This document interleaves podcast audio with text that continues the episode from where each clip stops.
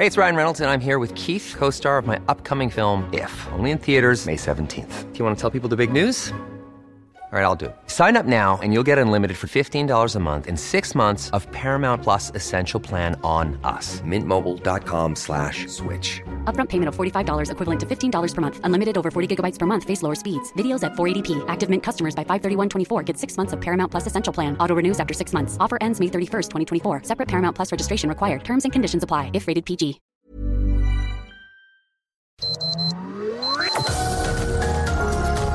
Heraldo Media Group presenta Sergio Sarmiento y Lupita Juárez. Información veraz y oportuna con un toque personal y humano. Por El Heraldo Radio, donde la H suena y ahora también se escucha.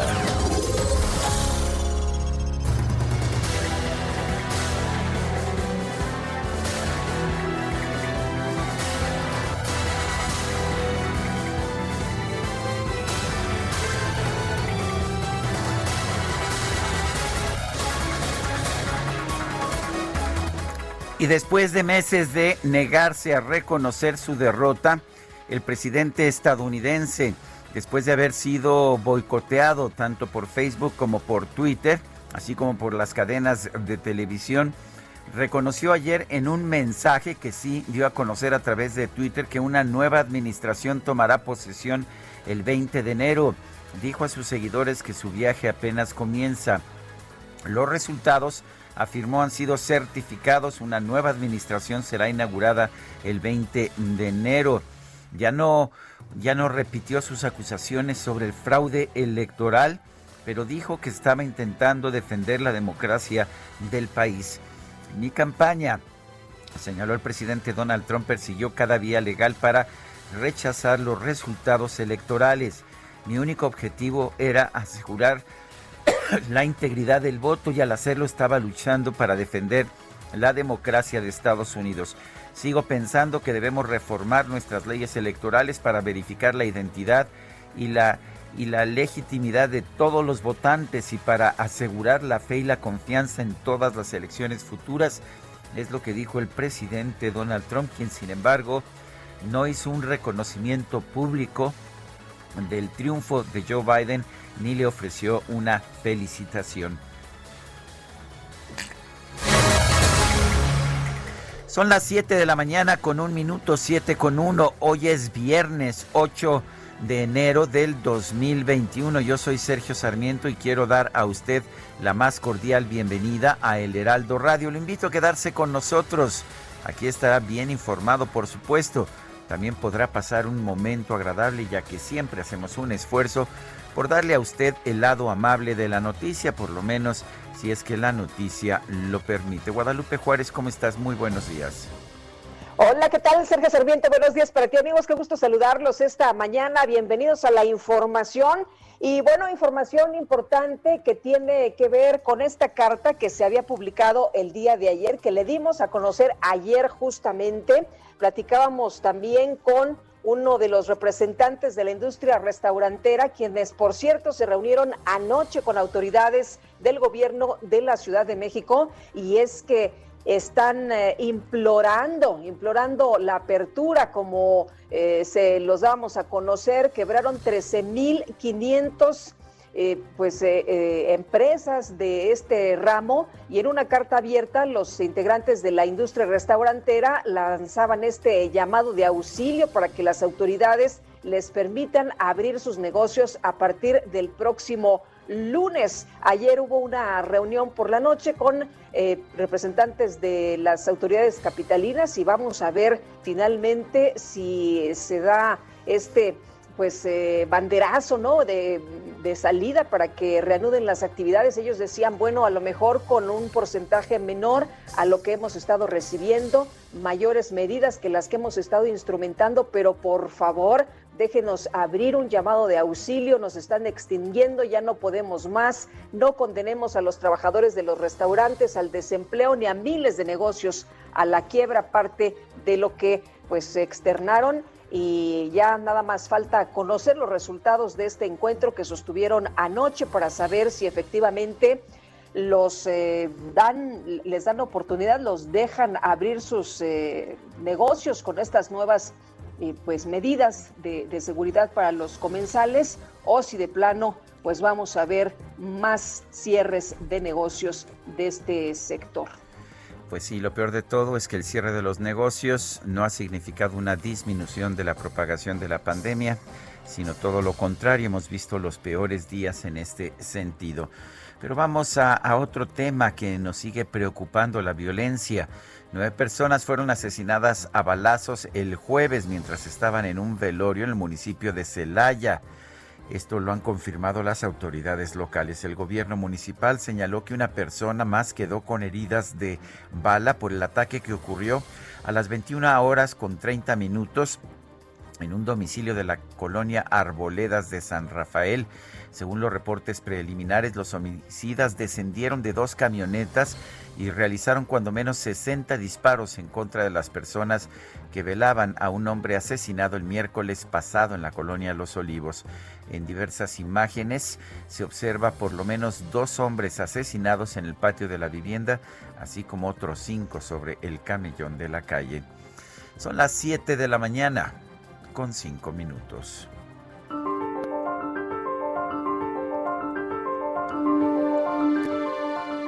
Y vamos a la frase del día.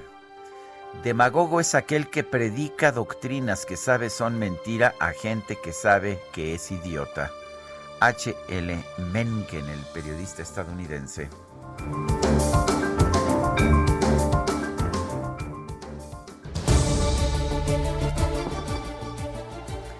Y las preguntas, ya sabe usted que nos gusta preguntar. Ayer, por ejemplo, preguntábamos, ¿debe Donald Trump ser destituido antes de terminar su mandato el 20 de enero? Nos dijo que sí, 81.3% de quienes respondieron que no, 14%, no sabemos, 4.7%. Recibimos en total 8.723 votos.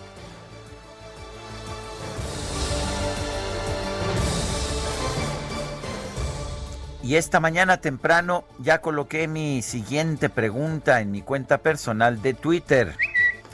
Arroba Sergio Sarmiento. ¿Piensa usted que los órganos autónomos deben depender del presidente? Nos dice que sí, hasta este momento 2.4% de quienes responden que no, 96.6%, no sabemos 1%. Hemos recibido en 41 minutos 1.286 votos. Las destacadas del Heraldo de México.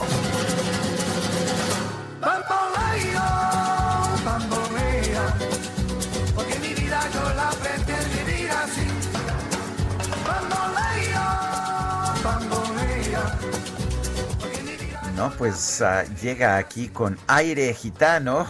¿Cómo la ves, mi querida Guadalupe Juárez? Itzel González, ya se le quitó el aire navideño, pero pero con ella nunca se sabe. Así es, y bueno, como ella empezó, ya sabes, el Guadalupe Juárez, pues todavía le falta, ¿eh? Todavía le falta camino por recorrer. Itzel González, qué gusto saludarte esta mañana. Buenos días. Lupita, Lupita, Sergio, amigos, muy buenos días. Así es, seguimos festejando. Por lo menos hoy celebramos que llegamos al viernes, primer viernes del año, 8 de enero del 2021. Nos llega el primer fin de semana a seguirnos cuidando, pero vamos a descansar, a tomarnos estos Pero no es el primer viernes de quincena del año. No, ese vendrá hasta el próximo viernes, amigos. Quincena larga, ni modo, nos toca aguantar, pero el próximo viernes ya veremos cómo, cómo lo celebramos, por lo menos cobrando, como aquí DJ Kike, por poner la música. Ah, qué cobrones. Así es. Muchísima información también que se publica esta mañana en el Heraldo de México, así que ¿qué les parece si comenzamos con las destacadas? En primera plana, gabinete trabaja en plan, busca 4T absorber órganos autónomos. El presidente López Obrador propuso desaparecerlos para que las secretarías de Estado hagan esa labor y poder ahorrarle al erario hasta 20 mil millones de pesos. País, Esteban Moctezuma alista su arribo a embajada, participa en reunión de emisarios diplomáticos, inicia cambio en la SEP. Ciudad de México con oxígeno detectan 12 webs que defraudan. La policía cibernética indicó que usan ganchos como descuentos para pedir anticipos. Estados Tamaulipas tienden mano a Nuevo León y Coahuila. Van a recibir a pacientes debido a la saturación hospitalaria que registran ambos estados. Prevén llegada de 5.600 vacunas.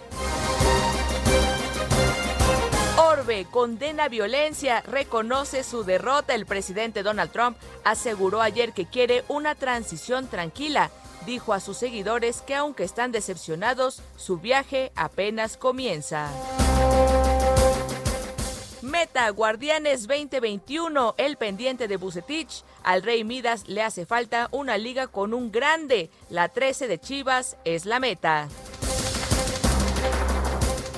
Y finalmente, en mercados, en 2020 hasta 65% suben alimentos, productos básicos como arroz, frijol, pollo y azúcar, entre los que más elevaron su costo.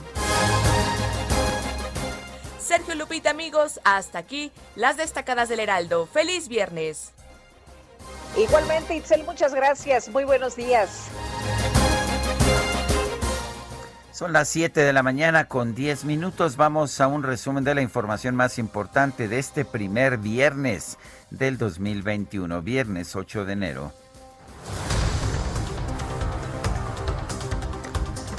En conferencia de prensa, el presidente de los Estados Unidos, Donald Trump, reconoció que tras la certificación de los resultados de las elecciones del 3 de noviembre, una nueva administración va a tomar posesión el próximo 20 de enero. Now Congress has certified the results. A new administration will be inaugurated on January 20th. My focus now turns to ensuring a smooth, orderly, and seamless transition of power. This moment calls for healing and reconciliation. 2020 has been a challenging time for our people. A menacing pandemic has upended the lives of our citizens isolated millions in their homes, damaged our economy, and claimed countless lives. Bueno, pues le, le, bajó, le bajó de tono el eh, presidente Trump.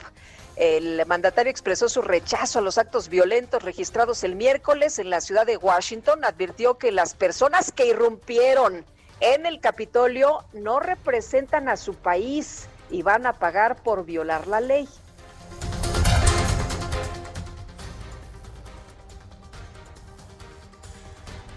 Bueno, la presidenta de la Cámara de Representantes, Nancy Pelosi, pidió al vicepresidente Mike Pence que invoque la enmienda 25 para destituir al presidente Trump. Advirtió que, de no hacerlo, podrían impulsar un nuevo juicio político en contra del mandatario. Elaine Chao, la secretaria del Transporte de los Estados Unidos, presentó su renuncia y aseguró que los actos violentos registrados en el Capitolio no se pueden dejar de lado. Otros funcionarios que dejaron su cargo son Matt Pottinger, consejero adjunto de Seguridad Nacional de la Casa Blanca, Stephanie Grisham, jefa de gabinete de la primera dama, Ana Cristina Niceta, secretaria social de la Casa Blanca, y el jefe del Departamento de Policía del Capitolio, Steven Sund. El embajador de los Estados Unidos en México, Christopher Landau, consideró que las acciones violentas del miércoles son inaceptables ya que no reflejan la cultura política de la Unión Americana.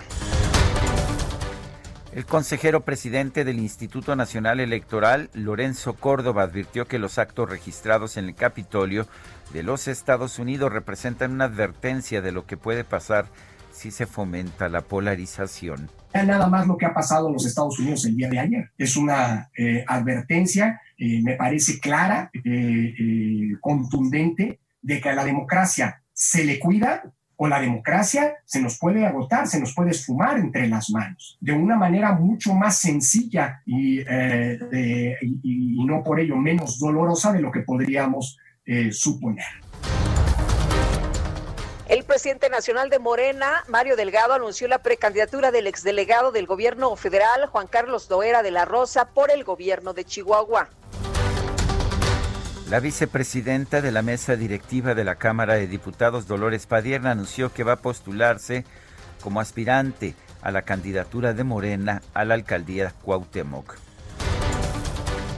Pues va a estar bueno ahí, a ver quién gana. La Fiscalía General de Guerrero reabrió la carpeta de investigación en contra del precandidato de Morena al gobierno del estado, Félix Salgado Macedonio, por el delito de violación. La Fiscalía General de Jalisco detuvo a Alex N., empleado del bar Distrito 5 de Puerto Vallarta, por presuntamente haber alterado la escena del crimen del homicidio del exgobernador Aristóteles Sandoval.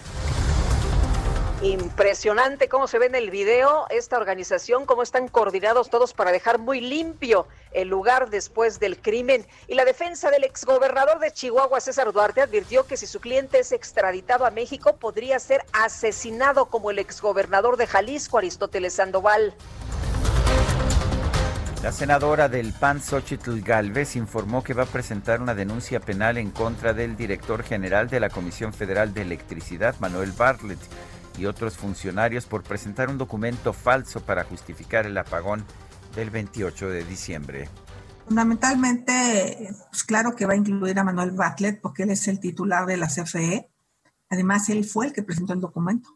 Entonces, me parece que él sería eh, el interesado en que esto se investigue. Al tener encima una denuncia, pues él va a tener que deslindar responsabilidades y puede ser que conozcamos al verdadero culpable. Yo lo que diría es que no está muy difícil, que vean los correos electrónicos, de dónde llegaron el documento, quién se lo mandó, cuál es el origen. Entonces, la denuncia sí, por supuesto, va Ay, estos legisladores que no entienden que ya reconocieron su error y que eso es lo importante y que además Bartlett pues es defendido del presidente porque lo que dice Bartlett en realidad no es cosa suya, sino del merísimo, del mismísimo presidente de la República. Y las bancadas del PAN en el Senado y la Cámara de Diputados expresaron su rechazo a la propuesta del presidente López Obrador para desaparecer organismos autónomos como el INAI y el Instituto Federal de Telecomunicaciones. La sección 15 de la Confederación de Trabajadores de México, la CTM, informó que los empleados de la aerolínea Interjet decidieron estallar una huelga a partir de las 12 con 48 horas de este viernes para exigir el pago de salarios atrasados. Jesús Ramírez, el coordinador de comunicación social de la presidencia, propuso realizar un debate abierto sobre la libertad de expresión en redes sociales luego de que fueron suspendidas las cuentas del presidente de los Estados Unidos, Donald Trump. El Comité de Salud del Consejo Coordinador Empresarial ofreció apoyo al gobierno federal para que la aplicación de la vacuna contra el COVID-19 sea más eficiente y más rápida. En una reunión virtual entre el Gabinete de Salud y la Conferencia Nacional de Gobernadores, la Federación se comprometió a entregar a los estados 1.313.000 dosis de vacunas contra el COVID-19 entre el 12 de enero y el 1 de febrero.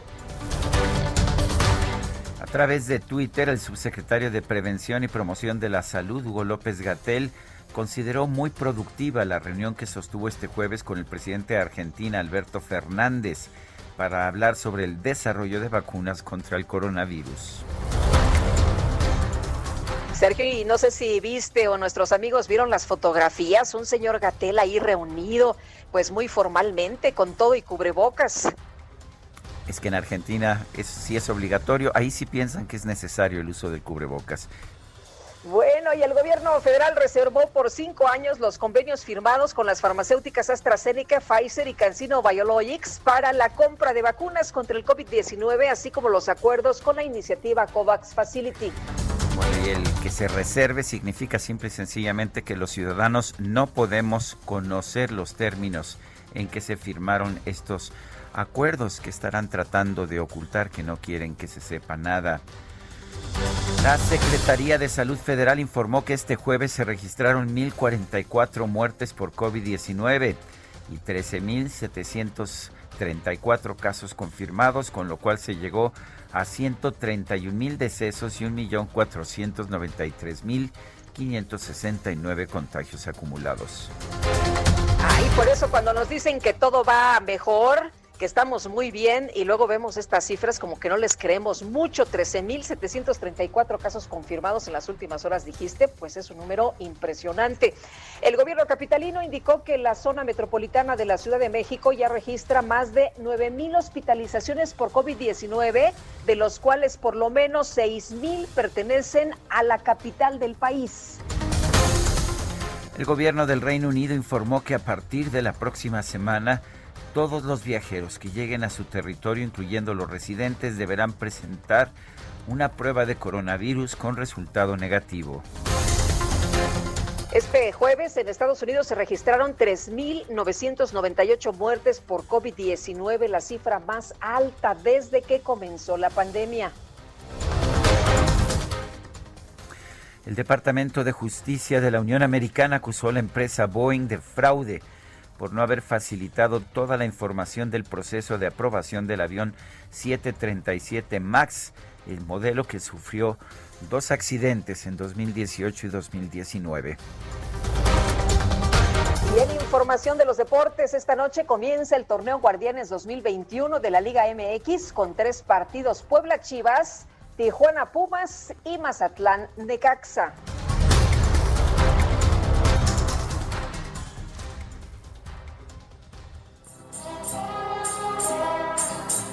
Goldfinger,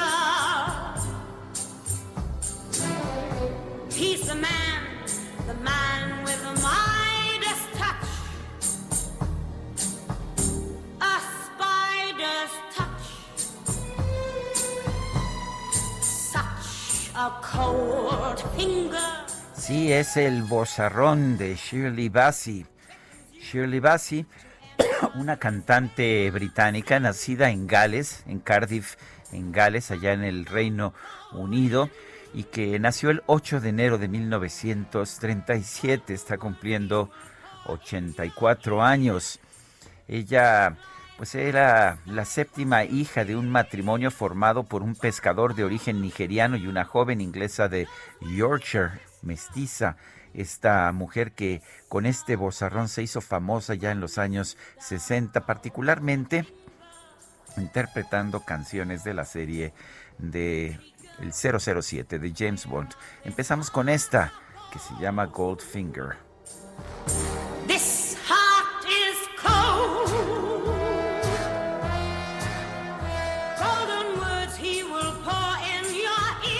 Bueno, espero que te guste ella. Yo sé que es fecha de nacimiento también de Elvis Presley, pero lo escuchamos el pasado mes de agosto. Ahora te parece que escuchemos a Shirley Bassey. Me parece muy bien, Sergio. Y bueno, también por ahí estaremos escuchando a- a- algo de David Bowie un poquito más adelante. Pues me parece muy bien. Mientras tanto, tenemos más información. Y vámonos directamente con Israel Lorenzana. Anda por allá en la raza, ¿qué tal? Gracias. Un gusto saludarles esta mañana. Nosotros ya hemos hecho un recorrido a través de la zona del circuito interior en su tramo Río Consulado. Estamos ubicados exactamente a la altura de la raza, en la zona de hospitales. Y es que en este punto, Sergio Lupita, se genera un congestionamiento vial importante por las personas que acuden a este centro médico. Hay que, por supuesto, utilizar el eje 3 Norte como una alternativa para quien va con dirección hacia la zona de Marina Nacional, hacia la México-Tacuba, lo pueden hacer a través del eje 3 Norte hasta la zona de Mariano Escobedo. El sentido opuesto, la circulación en el circuito interior a muy buena velocidad para nuestros amigos que vienen de la zona del eje 2 Norte, por supuesto de la zona de San Cosme y con dirección hacia el aeropuerto. Hemos ubicado asentamientos, esto a la altura de la calzada de Guadalupe y la calzada de los Misterios, pero nada para pensar en alternativas, ya que superando estos puntos, la circulación mejora. Sergio Lupita, la información que les tengo. Gracias, Israel. Buenos días. Hasta luego. Y vamos con Javier Ruiz que nos tiene más información. Adelante, Javier. Hola, Sergio Lupita, ¿qué tal? Excelente mañana. Y justamente nos encontramos sobre la avenida Plutarco Elías Calles, donde poco a poco comienza a incrementarse el aforo de automovilistas, al menos para quien se desplaza de la zona de los ejes 5 y 6 sur, y esto en dirección hacia la avenida Plutarco Elías Calles, hacia Santiago, hacia la zona oriente del Valle de México. El sentido opuesto para quien se dirige hacia la zona sur, en general el avance es bastante aceptable, es una buena alternativa para quien quiere evitar la calzada de Tlalpan, esto es la mejor opción, en general el avance es constante, no hay tráfico para quien desea llegar hacia el circuito interior. En Tlalpan sí encontramos rezados a partir del eje 5 sur, esto en dirección hacia el circuito interior. Más adelante también problemas ideales para llegar a la incorporación con la avenida Miguel Ángel de Quevedo y el sentido opuesto en general el avance es constante, únicamente hay que moderar la velocidad. De momento, Sergio Lupita, el reporte que tenemos. Muy bien, gracias Javier. Estamos atentos, buenos días. Son las 7 de la mañana con 24 minutos. Nos gustaría escuchar sus saludos, sus opiniones y sus comentarios. Mándenos un audio de voz a nuestro WhatsApp 55 20 10 96 47. Puede ser un audio de voz, también un mensaje de texto. Y lo dejamos con Shirley Bassey. Nosotros regresamos en un momento más.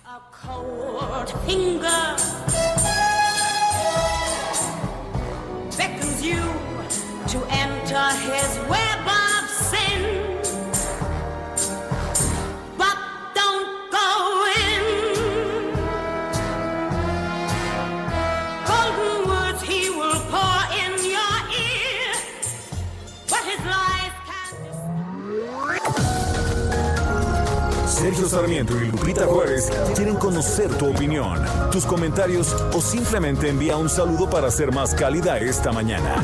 Envía tus mensajes al WhatsApp 5520 109647.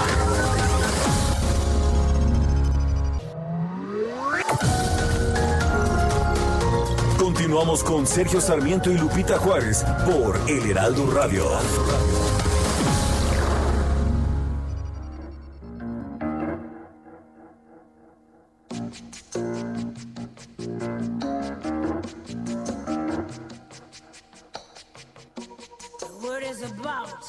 There's something evolving.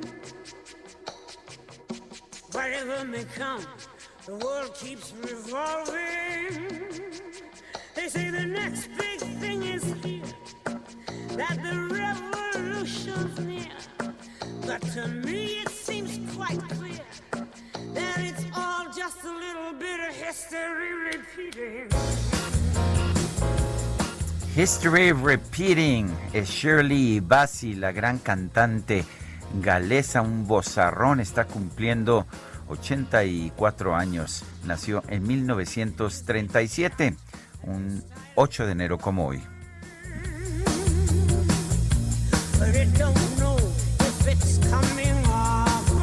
Oye, y la gente ya muy contenta precisamente con esta buena música y dice Jorge Jurado, buenos días, ojalá puedan poner History Repeating.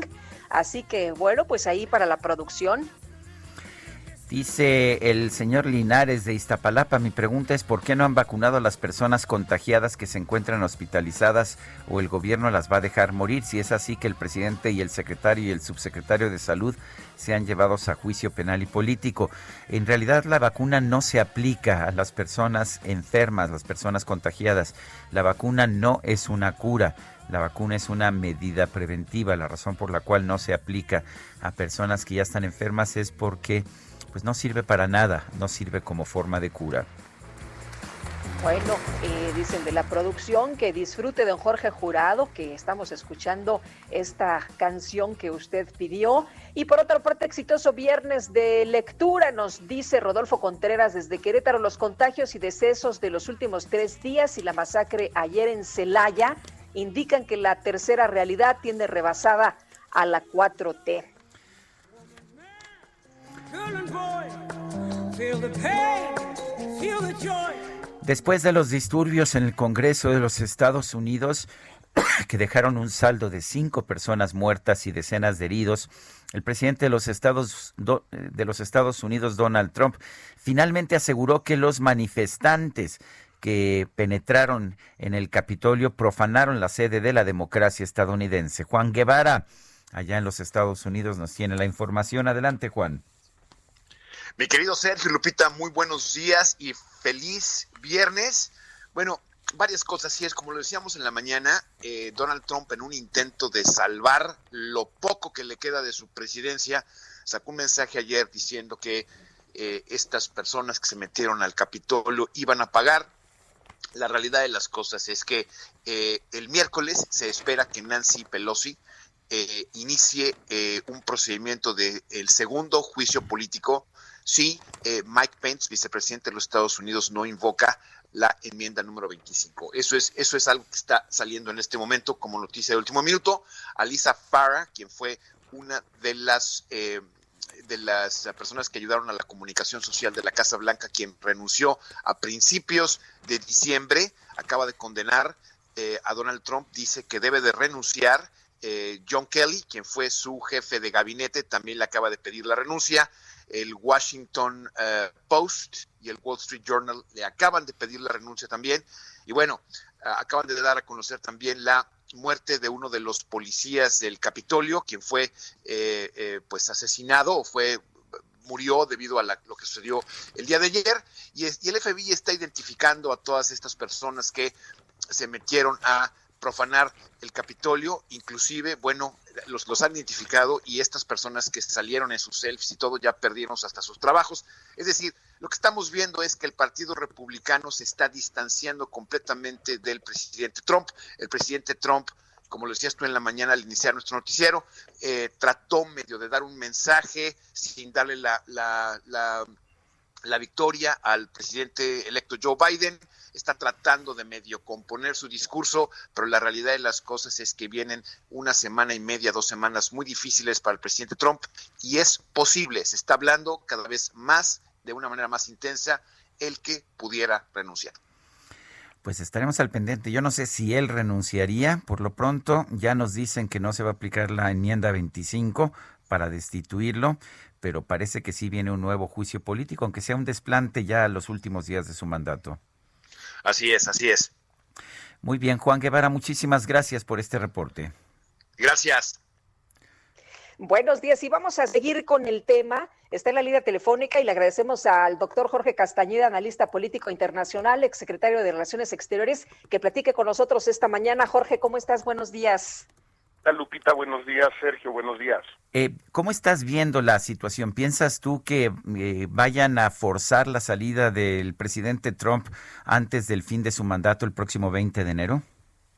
Lo, lo veo difícil, Sergio, porque como decía tu corresponsal, en efecto parece que lo de la aplicación de la enmienda 25 eh, por parte del gabinete presidencial no va a tener lugar porque lo tiene que echar a andar el vicepresidente y no quiere, y armar todo un juicio político en ambas cámaras en 13 días, pues parece complicado.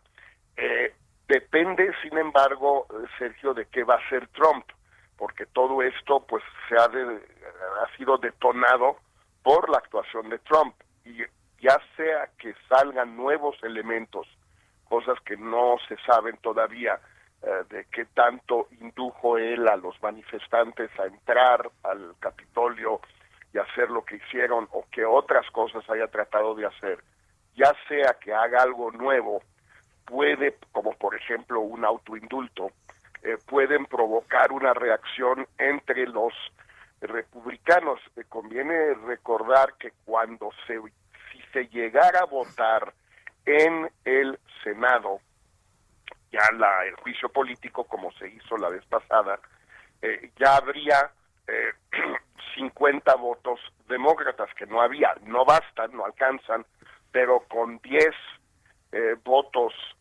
de 10 senadores republicanos que rompieran con Trump, sí lo podrían eh, destituir. Y no veo tan, tan, tan difícil que pudiera haber esos 10 votos de 10 senadores. El problema es sobre todo el tiempo, yo creo, eh, Sergio. Eh, eh, Jorge, estaba destinado a ser el peor presidente de la historia de Estados Unidos, Donald Trump, y ahora nos falta, pues, a lo mejor verlo tras las rejas. Pues mira, de que es el peor presidente, yo creo que ya cabe poca duda, digo, y eso que hay muchos rivales, digo, no, no, y que la, la vara no es, no es, no se encuentra muy, en un lugar muy elevado, ¿no? Pero yo creo que cuando sepamos todo lo que sucedió durante estos cuatro años, vamos a concluir todos los historiadores norteamericanos en particular, pero también los colegas de Trump en el mundo, porque eso cuenta mucho. Finalmente es el juicio de, de mucha gente que determina eh, ese ranking, por así decirlo, ¿no? Y a, a mí sí me parece, en primer lugar, que así va a ser considerado. Y en segundo lugar, pues es posible que sea el primero en ser juzgado, enjuiciado y encarcelado porque la cantidad de posibles eh, violaciones a muchas leyes distintas de Estados Unidos durante sus cuatro años es, es enorme. Son temas de corrupción, de mentira, de abuso de poder, eh, de incitación a la violencia. Son muchísimas, Lupita, no, no es una sola. No es el caso de un Nixon, por ejemplo, que bueno, sí eh, hizo lo que hizo en Watergate, sí eh, eh, intervino los teléfonos de eh, su rival, etcétera, etcétera, pero finalmente fue solo una acusación. Aquí va a haber una gran cantidad de acusaciones que van desde la evasión fiscal y el fraude fiscal hasta, insisto, la incitación a la violencia. Eh, Jorge, hay, que, hay quien dice que es mejor no tratar de destituirlo en estos últimos días porque pues finalmente lo único que se lograría es una mayor furia por parte de sus simpatizantes. ¿Qué opinas? Pues mira, yo te debo decirte, eh, Sergio, que a mí no me disgusta, me molesta obviamente, pero no me disgusta la furia de sus simpatizantes, porque yo creo que lo que vimos antier en el Capitolio y en las calles de Washington va a ten- tener un enorme costo para la extrema derecha norteamericana y del partido republicano. Eh, una cosa es que haya un número importante de personas, 70 millones que votaron por Trump, por muy diversas razones. Y otra cosa que es, sea, es que eh, dentro de esos 70 millones haya muchos que pueden estar de acuerdo con la política económica de Trump, los impuestos, eh, su postura a favor de las empresas, todo lo que tú quieras, pero que no son racistas, supremacistas blancos, no son violentos, etcétera. Y eh, esa gente yo creo que quedó igual de eh, sorprendida y, con, ac- actuó con repulsión y repugnancia ante lo que vieron. Y esa gente va a abandonar al Partido Republicano o va a abandonar al trumpismo debido a estos desmanes. Entonces a mí me gustaría incluso ver que se enojaran más, que trataran de hacer más eh, idioteces como las que hicieron antier, porque eso va a contribuir muchísimo, Sergio, me parece a mí, a enajenar a los demás republicanos, tanto los dirigentes del partido como la base electoral del partido, de las posiciones de Trump. Sé que suena un poco cínico plantearlo de esta manera, Sergio, pero me parece que eso es lo que vamos a estar viendo, que es gracias a estos, a este episodio, eh, Trump puede quedar liquidado como fuerza política en Estados Unidos. Es la, entre otros, la opinión del editorial de The Economist hoy, y de alguna manera es lo que está temiendo el consejo editorial del Wall Street Journal en su editorial de hoy, que pide la renuncia de Trump para evitar todos estos temas. ¿Cómo escuchaste el discurso, lo que dijo ayer Donald Trump en la parte final, que a muchos les queda la sensación de que les mandó este mensaje de que pues va a seguir luchando por la presidencia en cuatro años, de que pues todo está por venir, ¿no? Que tenemos mucho camino que recorrer. Pues Lupita, una de las razones por las cuales hay republicanos en el Congreso que quisieran ver ya sea la aplicación de la enmienda 25, ya sea un nuevo impeachment o en todo caso que sea juzgado después de dejar la presidencia eh, Trump, es que eso lo inhabilitaría, cualquiera de esas opciones lo inhabilitarían para contender por la presidencia en el 24. Pero es evidente que eso es lo que quiere hacer por el momento, o por lo menos guardar las apariencias y las formalidades de que lo está haciendo, porque eso le permite eh, recolectar, recaudar fondos, pagar sus deudas con esos fondos y tener una situación, digamos, no del todo de la de un eh, ciudadano común y corriente una vez que deje la presidencia. Si declara formalmente una candidatura, tiene derecho a una serie de eh, eh, em, situaciones fiscales, jurídicas, de medios de comunicación, de eh, redes sociales, por ejemplo, Facebook y Twitter, eh, no, pueden, no pueden tratarlo de la misma manera si es candidato formal y declarado, así es un ciudadano un amer- norteamericano de a pie. Eh, no son las mismas reglas. Entonces, pues, él está pensando mucho en eso, sin duda. Eh, ¿Tú ves la posibilidad de que Donald Trump termine en la cárcel una vez que termine su mandato?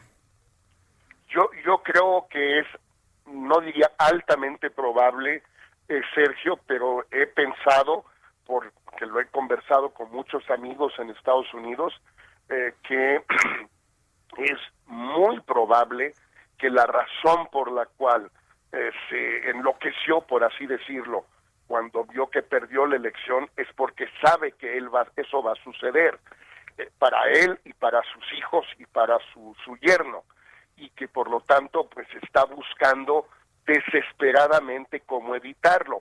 Eh, mm, yo creo que el autoindulto no le va a funcionar por dos razones. Primero porque pueden declarar los jueces después de que no es legal, pero sobre todo porque muchos de los cargos, muchas de las acusaciones, Sergio, como sabes, son de nivel municipal o estatal en Nueva York por fraude fiscal, evasión fiscal, etcétera, fraude bancario.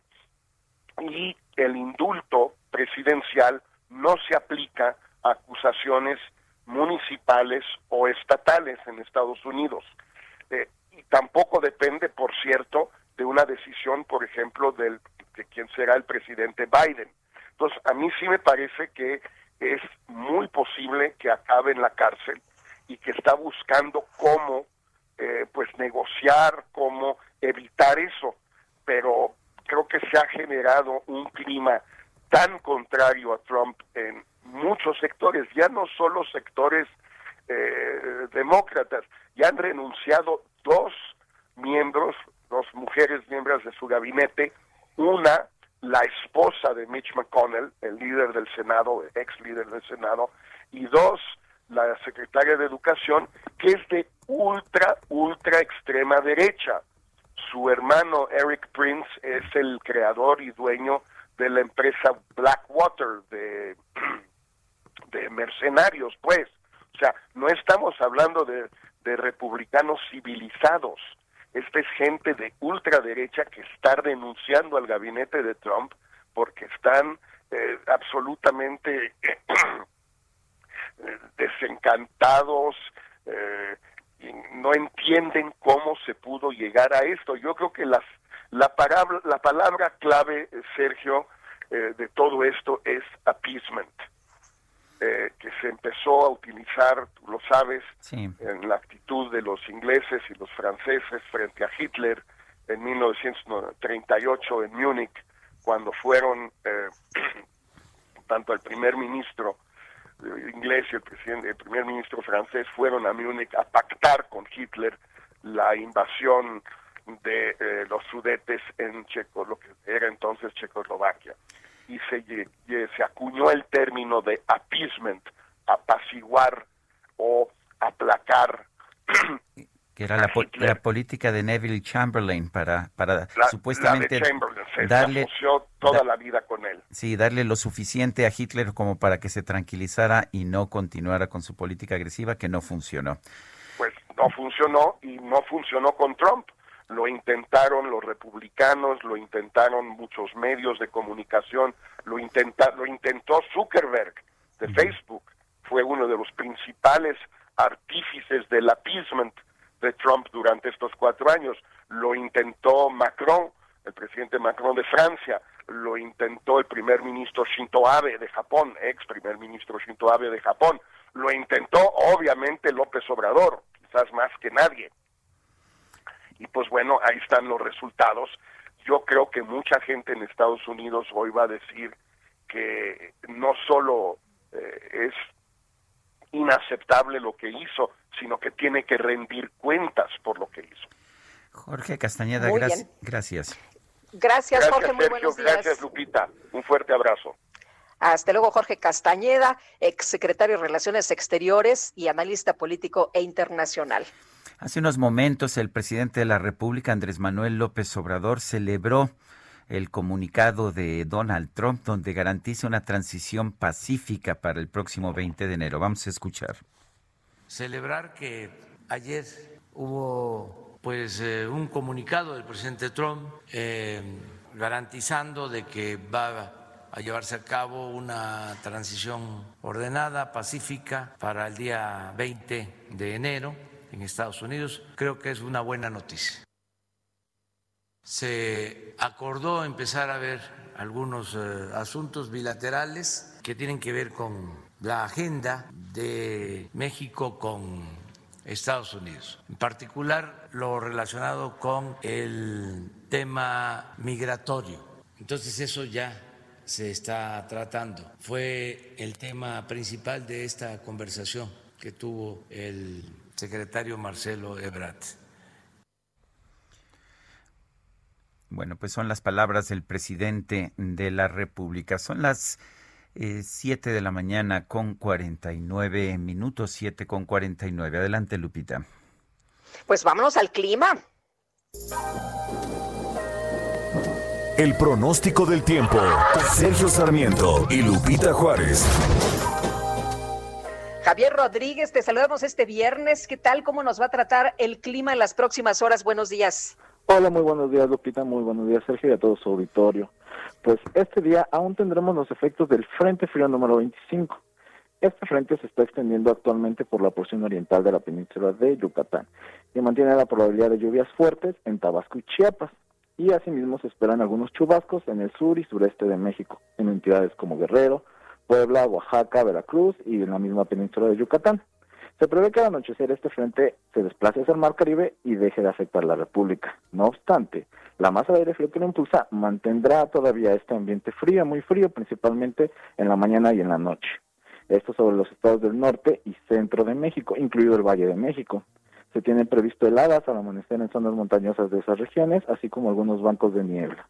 Asimismo, se espera viento de componente norte con rachas de 60 a 70 kilómetros por hora en el Istmo y Golfo de Tehuantepec. Estos efectos serán de menor intensidad también en Veracruz, Tabasco, Campeche y Yucatán. Déjenme comentarles que durante este fin de semana se espera el ingreso de un nuevo frente frío, el frente frío número 26, que llegará al norte, de, al norte del país, de México, y recorrerá el noreste, el oriente y el sureste del territorio nacional, lo cual mantendrá el descenso en las temperaturas al amanecer, así como fuertes rachas de vientos en el norte de nuestro país. Les comento, finalmente para la Ciudad de México se espera un ambiente frío, muy frío al amanecer, con algunos bancos de niebla y posibles heladas en zonas altas. El cielo se mantendrá medio nublado y se espera la posibilidad de algunas lluvias aisladas en la Ciudad de México, asimismo en el Estado de México. La temperatura máxima oscilará entre los 20 y 22 grados centígrados y la mínima entre los 7 y 9 grados centígrados. Durante este fin de semana se mantendrá el potencial de lluvias dispersas en horas vespertinas, por lo cual se les recomienda mantener las precauciones. Hasta aquí mi reporte. Gracias, Javier. Buenos días. Feliz fin de semana. Feliz fin de semana a todos ustedes. Muchas gracias. Son las 7 con 52 minutos. Vamos a Iztapalapa. Augusto Atempa, adelante. Sergio Lupita, muy buenos días. Pues les platico que la madrugada de hoy se registró un incendio en la calle Michoacán. Es la colonia Renovación, en donde pues varias eh, casitas de cartón, varias eh, locales que reciclaban tanto madera, plástico, unicel, se incendiaron de manera inmediata, un incendio que duró aproximadamente tres horas. Por suerte los bomberos llegaron hasta este punto para controlar las llamas, no hubo personas lesionadas, pero a esta hora permanece cerrada la calle Michoacán hacia la eh, hacia la avenida Periférico, por lo que les informamos que tendrían que tomar la avenida Las Torres como alternativa vial. En este momento algunas personas pues están recuperando sus cosas de valor, entre estas esta estas, estas cosas quedaron quemadas, pero por supuesto eh, las autoridades de la alcaldía de Iztapalapa no se han presentado en este sitio. Vamos a estar muy al pendientes para ver cómo ocurre todo esto, toda esta transición y por supuesto llevarles la información hasta ustedes. Muy bien, gracias Augusto. Muy buen día. Buenos días y en otras notas les eh, informo esta mañana que la Agencia Reguladora de Medicinas y Productos para la Salud ha dado el visto bueno a una nueva vacuna, la vacuna de Moderna que otorga un 94% de protección contra COVID-19 después de que se aprobó el año pasado la de Pfizer, BioNTech y Oxford AstraZeneca, así que una nueva vacuna para Reino Unido. Ya serían tres las que tendrían la posibilidad de estarse aplicando allá en eh, este en el Reino Unido y bueno, pues eh, la información que se da a conocer es que el gobierno tiene comprometidas 17 millones de dosis de Moderna, aunque serán entregadas la próxima primavera. Son las 7 de la mañana con 54 minutos, 7 con 54. Les recuerdo nuestro número para mensajes de texto o de voz de WhatsApp. 55 20 10 96 47. Repito, 55 20 10 96 47. Guadalupe Juárez y un servidor Sergio Sarmiento estamos en el Heraldo Radio. Regresamos. The word is about, there's something evolving. Whatever may come, the world keeps revolving. They say the next big that the revolution's near.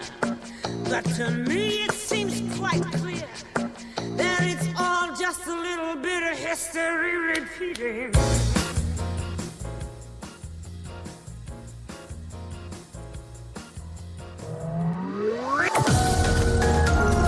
Sergio Sarmiento y Lupita Juárez quieren conocer tu opinión, tus comentarios o simplemente envía un saludo para ser más cálida esta mañana.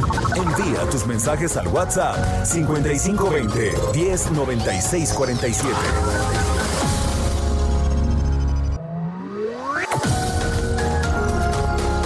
Continuamos con Sergio Sarmiento y Lupita Juárez por El Heraldo Radio.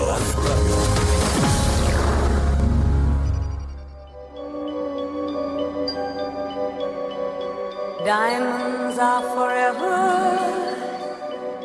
They are all I need to please me. They can stimulate and tease me. They won't leave in the night. I've no fear that they might desert me.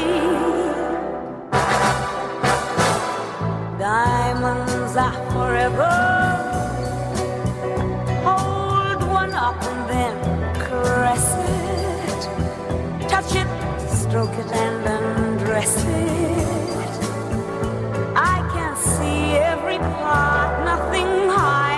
Esta canción se llama Diamonds Are Forever. Los diamantes son para siempre. Estamos escuchando a Shirley Bassey. Esta canción fue tema de la película de James Bond de 1971 del mismo nombre. Shirley Bassey interpretó canciones en películas de, del 007 en tres ocasiones. Una de ellas fue Goldfinger, la otra esta, Diamantes para la Eternidad, que fue de hecho la tercera, y antes cantó en Moonraker.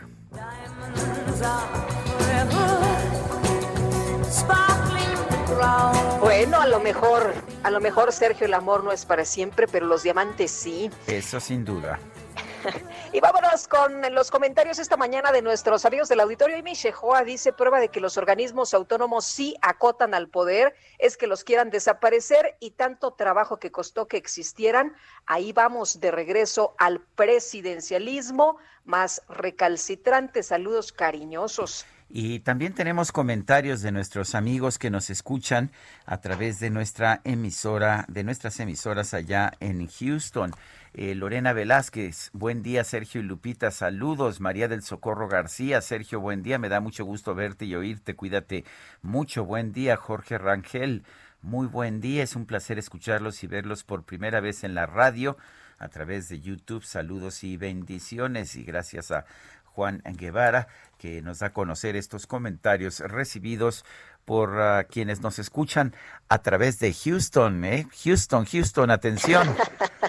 Estaremos por allá la próxima semana, Houston. Oye, y fíjate que nos dice eh, desde Tequisquiapan, eh, Patricia, que eh, qué rápido se le pasó la semana. Bueno, ya preparándose para irse a caminar y escucharnos como todas las mañanas. Muchas gracias. Buen día, Sergio y Lupita. Les deseo un excelente día y feliz fin de semana. Reciban un cordial abrazo de su amigo ya listo y escuchándolos como cada mañana desde Austin, Texas, con mucho frío por acá, Roberto García Flores. Son las ocho con tres minutos. La jefa de gobierno de la Ciudad de México, Claudia Sheinbaum, aseguró que la capital está en una situación muy compleja en términos de la pandemia de COVID.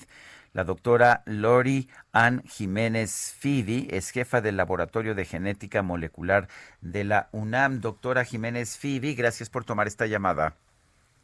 ¿Qué tal? Muchas gracias por la invitación. Buenos días. Doctora, Buenos cuéntenos, días. ¿qué tan compleja es la situación en la Ciudad de México en estos momentos?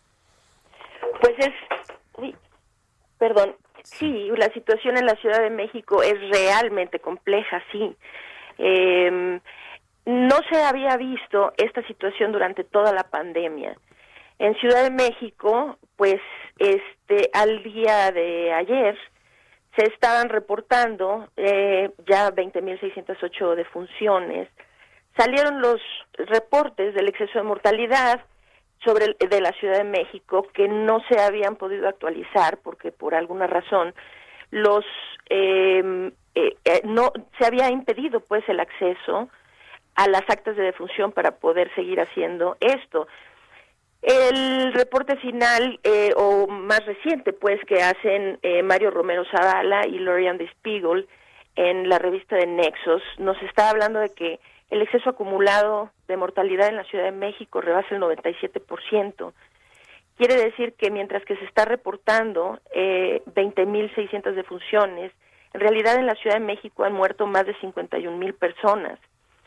Entonces, esto aunado a que la capacidad hospitalaria está eh, llegando cerca del 90% en la Ciudad de México y que no hay indicios de que se esté desacelerando o disminuyendo la carga de contagios en la comunidad, pues está poniendo a la Ciudad de México realmente en un escenario que pues no creo que se le pueda calificar de otra manera, sino que crítico, realmente eh, muy, muy crítico.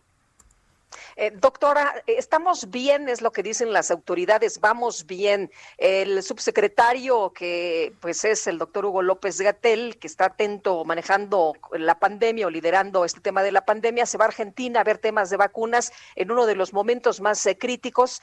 Y los científicos nos dicen, la pandemia está descontrolada. ¿Es así? Sí, en nuestro país la pandemia, de hecho, está descontrolada. Está descontrol ha estado descontrolada siempre. La situación es que un problema de esta naturaleza no, no se puede simplemente dejarlo fluir, porque llega un momento, es decir, cada vez la carga viral comunitaria, es decir, el número de infectados en la comunidad, comienza a crecer. Conforme la proporción de infectados en la comunidad aumenta, cada vez es más difícil controlar el problema. Lo que ha sucedido desde el principio es que la estrategia por la que el doctor López Gatel decidió irse para controlar, que no se le puede llamar controlar, sino bueno, para gestionar la pandemia en nuestro país, fue una estrategia pura de mitigación, sin considerar que existieran medidas de contención epidemiológica. Hay una diferencia fundamental en esto. La mitigación eh, lo único que hace es disminuir el ritmo de transmisión del virus temporalmente, mientras que la contención lo que hace es eh, no disminuir el ritmo, sino disminuir el número real, real de infectados. Entonces, porque nunca se ha instituido aquí en nuestro país una estrategia de contención, y esto se puede hacer solo cortando las cadenas de transmisión en la comunidad, entonces el problema ha ido creciendo, creciendo, creciendo. Llega un momento en que pues es es el crecimiento comienza a ser exponencial. Esto se traduce cada vez en un mayor número de enfermos que, que requieren hospitalización, en un mayor número de muertos y desde luego aquellos que sobreviven después de haber tenido COVID, eh, COVID grave, en un mayor número de personas que tienen secuelas importantes de esta enfermedad. Entonces sí, en nuestro país la pandemia ha estado siempre descontrolada y esto de que se quiere ahora divertir o desviar la, atención del público y de los medios de comunicación en el asunto de las vacunas, ¿no? El subsecretario via- viaja a Argentina supuestamente a ver cuál es la experiencia de los argentinos. Ni aquí ni en China, ahora sí usando este eh, eh, expresión, ¿verdad? Muy coloquial, eh, necesita ningún funcionario vi- viajar miles de kilómetros alrededor del mundo para ver la experiencia de, otro- de otros eh, en términos de la vacunación. Ahorita lo que pasa con la vacunación es muy claro. La vacunación va lenta en todo el mundo, va demasiado lenta para lo que creían que iba a poder ser. La vacuna no es un remedio milagroso, es un remedio, a, si bien nos va a mediano plazo, pero la realidad es que es un remedio a largo plazo, no a plazo inmediato. Entonces, ahorita, bueno, nuestro país va tan lento con el asunto de las vacunas que nos llevaría como 56 años llegar al 70% de la población inmunizada que requerimos para que en México nos podamos despreocupar de esta enfermedad. Entonces, pues sí, se va en el peor momento, no sé, este, esto más que ir a, conocer las experiencias de los argentinos, debe tener algún otro tipo de intención.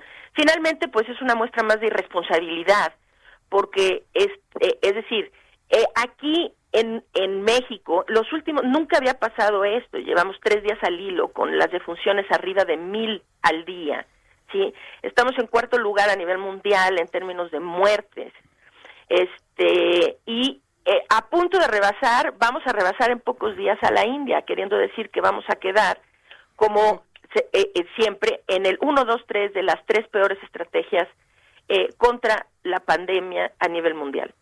Doctora, nos están dando un número de muertos alrededor de 130 mil. Hay científicos que nos dicen, a ver, momento, no son 130 mil muertos, el asunto está mucho más grave, son alrededor de 300 mil muertos. ¿Nos están mintiendo las autoridades? ¿Nos están ocultando cifras o de plano no han sabido cómo contar?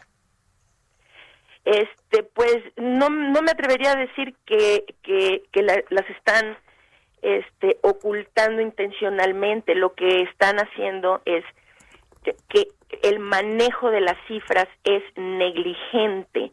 No sé si esto se hace con dolo o no, y no tengo yo la posibilidad de saberlo, ni tampoco me gustaría eh, incursionar en el campo de la especulación. Lo que sí es esto. En México se están reportando, al día de ayer, se estaba reportando, eh, este, mm, perdón, estamos, está México reportando eh, al día de ayer 131.031 nuevas defunciones. Ahora, eh, según los reportes de exceso de mortalidad, este número debería ser multiplicado por 2.5. Eso es más o menos el cálculo general que se tiene en cuanto al número de defunciones reales, eh, basado desde luego en las actas de defunción, es decir, en números reales de cifras de muertos, ¿no? Eso quiere decir que lleva nuestra cifra a más de 300 mil defunciones. Ahora, la pregunta aquí es esto, mientras que en todos los países han podido ir disminuyendo las cifras de exceso de mortalidad, porque cada vez pues se sabe mejor cómo detectar COVID-19, cómo contar tanto los casos como las defunciones durante la pandemia, una serie de cosas. Los países han hecho un esfuerzo gigantesco por disminuir las cifras de exceso de mortalidad. Disminuir las cifras de exceso de mortalidad, para que la gente lo entienda, significa que se están reportando más eh, verazmente las cifras reales de, de, de mortalidad, en lugar de que estas cifras se vayan ahora sí que como al limbo o a un hoyo negro en donde hay mucha gente muriendo de COVID pero no se reporta. En todos los países se ha solucionado el problema del exceso de mortalidad, eh, menos en México. Aquí en nuestro país es lo más preocupante, la ciudad que reporta mayor exceso de mortalidad a nivel mundial es la Ciudad de México. Esto por encima de Lima, Perú, de Nueva York, de Madrid, de Lombardía, de todas las ciudades que han tenido, este, también de este, ciudades en Ecuador, en donde han tenido un gran exceso de mortalidad. Todas esas ciudades han resuelto de una o de otra manera este problema del exceso de mortalidad, menos México. En México, de hecho, el exceso de mortalidad está repuntando. Entonces, cuando me pregunta, ¿es un problema del reporte de las autoridades? Sí, es un problema. Si esto es con dolo o no, no tengo forma de saberlo, ¿no? Pero definitivamente no se ha hecho ningún esfuerzo por reportar verídicamente las cifras. Es decir, hasta la fecha sabemos que tenemos un subregistro muy, muy grande en términos de los casos y ahora sabemos que el subregistro pues es de 2.5 veces de las defunciones también. Entonces, eh, pues sí, nos están mintiendo, sí, si es intencional eh, la mentira o no, no lo sé, pero definitivamente pues sí nos están mintiendo. Cuando tenemos casi el doble, sí, de los muertos que se reportan, más del doble, 2.5 veces más muertos de los que nos están reportando. Yo quiero agradecerle, doctora Lori Ann Jiménez Fibi, jefa del Laboratorio de Genética Molecular de la UNAM, el haber conversado con nosotros. No tiene nada que agradecer, al contrario, les agradezco mucho la invitación. Gracias. Buenos días, gracias. El subsecretario de Prevención y Promoción de la Salud, Hugo López Gatel, aseguró que la reunión en Buenos Aires, Argentina, fue muy productiva y Gerardo Suárez nos tiene todos los detalles. Buenos días. Muy buenos días. Autoridades mexicanas sostuvieron una reunión con el presidente de Argentina, Alberto Fernández, para intercambiar experiencias en materia de vacunación contra COVID-19. El subsecretario de Salud, Hugo López Gatel, aseguró que la vacuna rusa Sputnik 5 es uno de los temas principales de esta reunión porque Argentina ya recibió una dotación y el gobierno mexicano quiere ver cómo se trató el tema del marco regulatorio y la negociación de compra. El funcionario añadió que la vacuna rusa es una alternativa atractiva para nuestro país. López Gatel calificó como muy productiva la reunión realizada en Buenos Aires, Argentina. Otro de los temas fue analizar el acuerdo firmado entre ambos países para producir y distribuir la vacuna desarrollada por la Universidad de Oxford y el laboratorio AstraZeneca. Este biológico se producirá en la planta de AstraZeneca en Argentina y se envasará en México. Se calcula que para marzo de este año ya se pueda utilizar dicha vacuna en nuestro país. Este fue el inicio de una gira de cuatro días en Argentina, a la cual, además de López Gatel, asiste Efraín Guadarrama, el director general de Organismos y Mecanismos Regionales Americanos de la Secretaría de Relaciones Exteriores. Este es mi reporte. Gracias, Gerardo. Buenos días. Bueno, son las 8 de la mañana con 15 minutos. Hace unos minutos el Departamento del Trabajo de los Estados Unidos señaló que en diciembre los patrones en los Estados Unidos recortaron 140 mil empleos.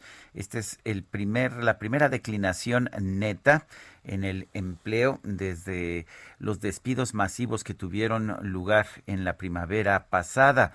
Eh, no es una pérdida tan importante como las de millones de aquel entonces, pero es una pérdida y viene después de una serie de meses en que había aumentado el número de trabajos en los Estados Unidos.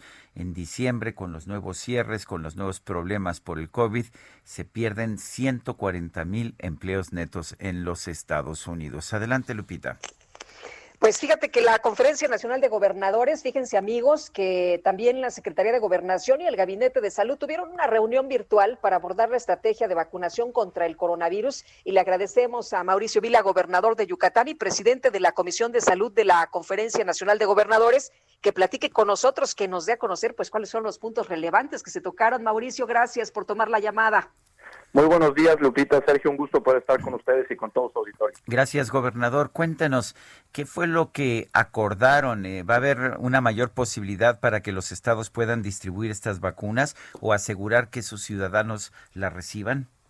Eh, mira, Sergio, creo que tuvimos una, una buena reunión. Eh, la realidad es que en, en, mi carácter de coordinador de la Comisión de Salud de la CONAGO solicité esta, esta reunión porque la vez que no teníamos información acerca del plan de vacunación más que lo que se había dado a conocer en las conferencias mañaneras. Y la realidad es que había mucha inquietud por saber, por conocer cuándo iban a estar llegando las vacunas a nuestros estados y cuál iba a ser el mecanismo. Y pues en esta reunión la verdad es que se nos dio eh, un cronograma, un calendario mediante el cual van a estar llegando las vacunas en esta primera etapa que es para poder vacunar a todo el personal de salud.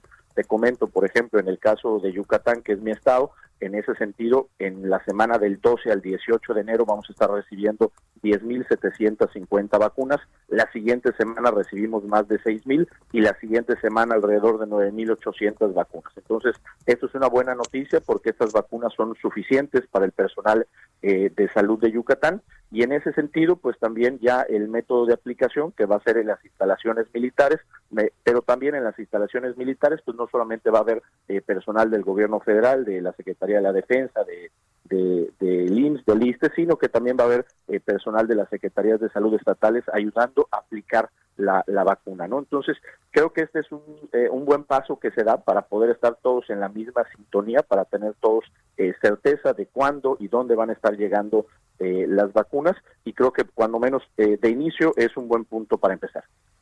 ¿Ya se ve más clara entonces eh, la, la situación con respecto a esta estrategia, gobernador? Sí, se ve, se ve más clara. También ellos eh, ya han designado 32 coordinadores estatales eh, de vacunación. Te pongo, por ejemplo, el caso de Yucatán. Eh, hay un doctor que es capitán de la, de la Marina, que es el coordinador estatal, que ya se puso en contacto el día de ayer con nosotros. El día de hoy me voy a reunir eh, con él pues para ver en qué podemos apoyar, cómo podemos eh, coadyuvar y sobre todo también le hice una petición a la secretaria de Gobernación de que nos estemos reuniendo cada semana. Nos vamos a volver a reunir el próximo jueves. Ya van a tener pues dos, tres días que van a estar llegando las vacunas a los estados. ¿Para qué? Para que podamos intercambiar entre todos las mejores experiencias, para que también veamos cuáles son los errores que estamos cometiendo y podamos ir ajustando sobre la marcha y entre todos, a través del diálogo, de la coordinación, pues podamos tener una aplicación más eficiente de la vacuna. Yo estoy convencido que el gran reto que tenemos en el año 2021 es que este eh, cruzada de vacunación que vamos a hacer no la vamos a poder hacer solos, la tenemos que hacer entre todos y que tenemos el gran compromiso de que las vacunas que lleguen a México se apliquen de la manera más rápida y más eficientemente posible. Eh, señor gobernador, las, las promesas, los compromisos de estos funcionarios del gobierno federal son suficientes. Mira, eh, son suficientes en este momento para el personal de salud, cuando menos en el caso eh, de Yucatán, eh, con los números que traemos. Eh, evidentemente que se pueda cumplir este calendario, pues dependerá de, de, si los proveedores surten las vacunas a tiempo. Y bueno, yo creo que hay que esperar eh, a que esto se vaya dando. Eh, lo que sabemos hasta el día de hoy es que Pfizer ha estado cumpliendo en tiempo y forma con la llegada de las vacunas. Así que bueno, pues ojalá que siga esta esta, esta dinámica y que las vacunas puedan estar llegando muy pronto a los estados. Otro tema también muy importante es que nos dicen que los estados sí vamos a poder comprar las vacunas. Eh, quedó el INSABI de sacar unos lineamientos mediante los cuales los estados pudiéramos comprar las vacunas. Eh, y bueno, eso también es una buena noticia. Es complicado porque evidentemente las vacunas empezaron a pedir hace muchos meses y al empezar a pedir hoy vacunas, pues van a llegar muchos meses después. Pero bueno, también se abre la llave para que los estados que tengan condiciones o que necesiten podamos también comprar las vacunas. Eh, gobernador, en el caso de su entidad, ¿habría recursos para obtener vacunas? Sí, eh, evidentemente creo que todos sabemos que la situación económica de los estados y los municipios es eh, muy complicada. Fueron eh, alrededor de 186 mil millones de pesos menos que nos aprobó el Congreso de la Unión. Pero bueno, yo creo que para un tema como la vacuna eh, siempre habrá la posibilidad de, buscar cómo eficientar gasto y poder eh, comprar, evidentemente no dosis para todo el Estado porque no tendríamos los recursos, pero sí estar comprando un buen número de dosis que ayudaran a agilizar un poco y a seguir reactivando los sectores económicos y sobre todo a proteger la población más vulnerable. Eh, señor gobernador, ¿está habiendo una mejor actitud hacia los estados, particularmente los gobernados por la oposición por parte del gobierno federal? Eh, mira, yo te, te, te, puedo decir que en el caso de Yucatán eh, siempre hemos tenido una relación de diálogo, de respeto y de trabajo conjunto con el, con el gobierno federal. Eh, yo creo que esta reunión se dio eh, de muy buena fe de ambas partes. Yo creo que todos eh, vamos a estar aprendiendo mucho ¿no? con este plan de vacunación, pero lo más importante es que no politicemos este tema de las vacunas, ¿no? ni de un lado ni del otro. Hoy la gran tarea que tenemos es poder aplicar estas vacunas a los mexicanos que más lo necesitan. ¿Para qué? Para salvar vidas y para seguir reactivando nuestra economía. Y en ese sentido, el tema político electoral se tiene que quedar fuera. Y para eso, por supuesto, se necesita mucho diálogo, mucha claridad, mucha coordinación para que no haya malos entendidos. ¿no? Entonces, también esto es algo que estamos poniendo eh, sobre la mesa en la CONAGO y es algo que seguramente vamos a estar tratando también en las reuniones semanales. Muy bien, gobernador, muchas gracias por platicar con nosotros esta mañana. Muy buenos días. Al contrario, Lupita, Sergio, que tengan un excelente día. Gracias. Gracias. Es Mauricio Vila, gobernador de Yucatán. Y el presidente López Obrador habló sobre la carta de Mark Zuckerberg, el dueño de Facebook, sobre el bloqueo de las cuentas de Facebook e Instagram de Donald Trump. Dice que en ella había mucha prepotencia y arrogancia hablando sobre hablando de sus normas y dijo que pues era una medida eh, que pues que rompe con la libertad. Vamos a escuchar lo que dijo el presidente de la República. En el caso de las redes sociales, lo que sucedió hace unos días. Luego leí la carta del dueño de Face y lo sentí con mucha prepotencia, con mucha arrogancia, o sea, hablando de sus normas y que la libertad y el derecho a la información y el papel de las autoridades legal y legítimamente constituidas. Pues esa es la posición del presidente Andrés Manuel López Obrador. Va a ser un gran debate, de hecho, si están justificadas empresas como Facebook, como Twitter, para censurar a un presidente o censurar a un ciudadano común. Sabemos que lo hacen de manera común, particularmente Facebook, no tanto Twitter pero pues eh, va a ser un debate, me parece un debate muy importante en un momento en que estas, estos servicios privados están teniendo más importancia incluso que los medios de comunicación tradicionales para difundir por lo menos ciertos tipos de información. Pero pues tenemos más información. Lupita, adelante. Fíjate que sí, Sergio, 2021, este año electoral intenso, y la diputada de Morena y vicepresidente en la Cámara de Diputados, Dolores Padierna, dijo que no buscará la reelección legislativa porque mm, pues va a buscar otro encargo, no se crean que ya se va de la política, buscará el cargo en la alcaldía de Cuauhtémoc para las elecciones eh, del próximo 6 de junio. Ustedes saben que ya fue, de hecho, delegada, ahora es alcaldía, pero bueno, pues ya fue delegada ahí en la, en la Cuauhtémoc. Y bueno, había enviado inicialmente la Secretaría General de la Cámara de Diputados una carta con la intención de reelegirse como legisladora. Muy bien. Gracias, Lupita. Vamos a una pausa y regresamos. Sergio Sarmiento y Lupita Juárez quieren conocer tu opinión, tus comentarios o simplemente envía un saludo para ser más cálida esta mañana. Envía tus mensajes al WhatsApp 5520 109647.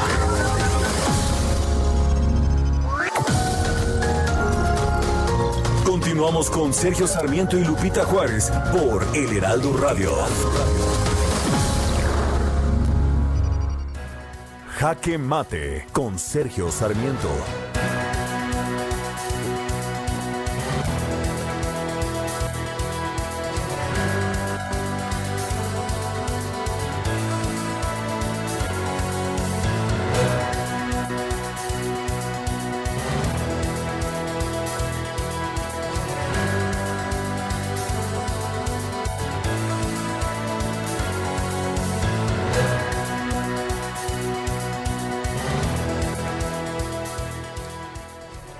Gran debate en los Estados Unidos acerca de si debe o no enjuiciarse políticamente al presidente Donald Trump.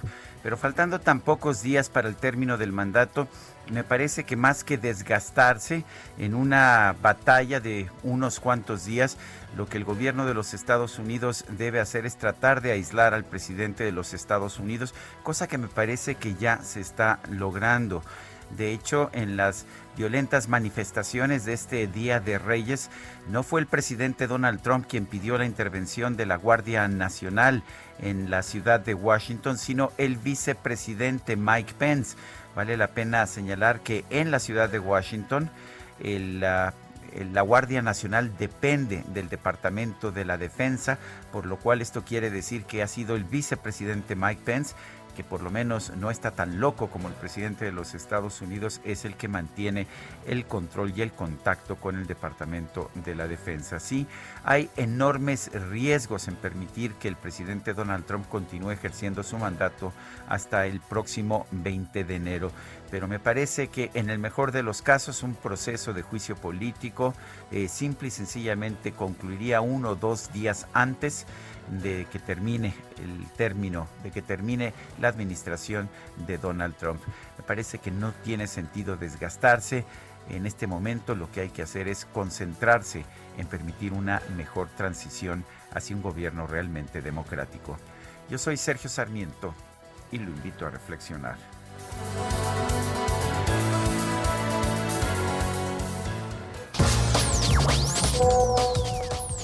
Sergio Lupita, buenos días. Habla Juan Manuel Salinas de la colonia Roma. Andrés Manuel, no hay duda de que dos para que se necesitan parecerse.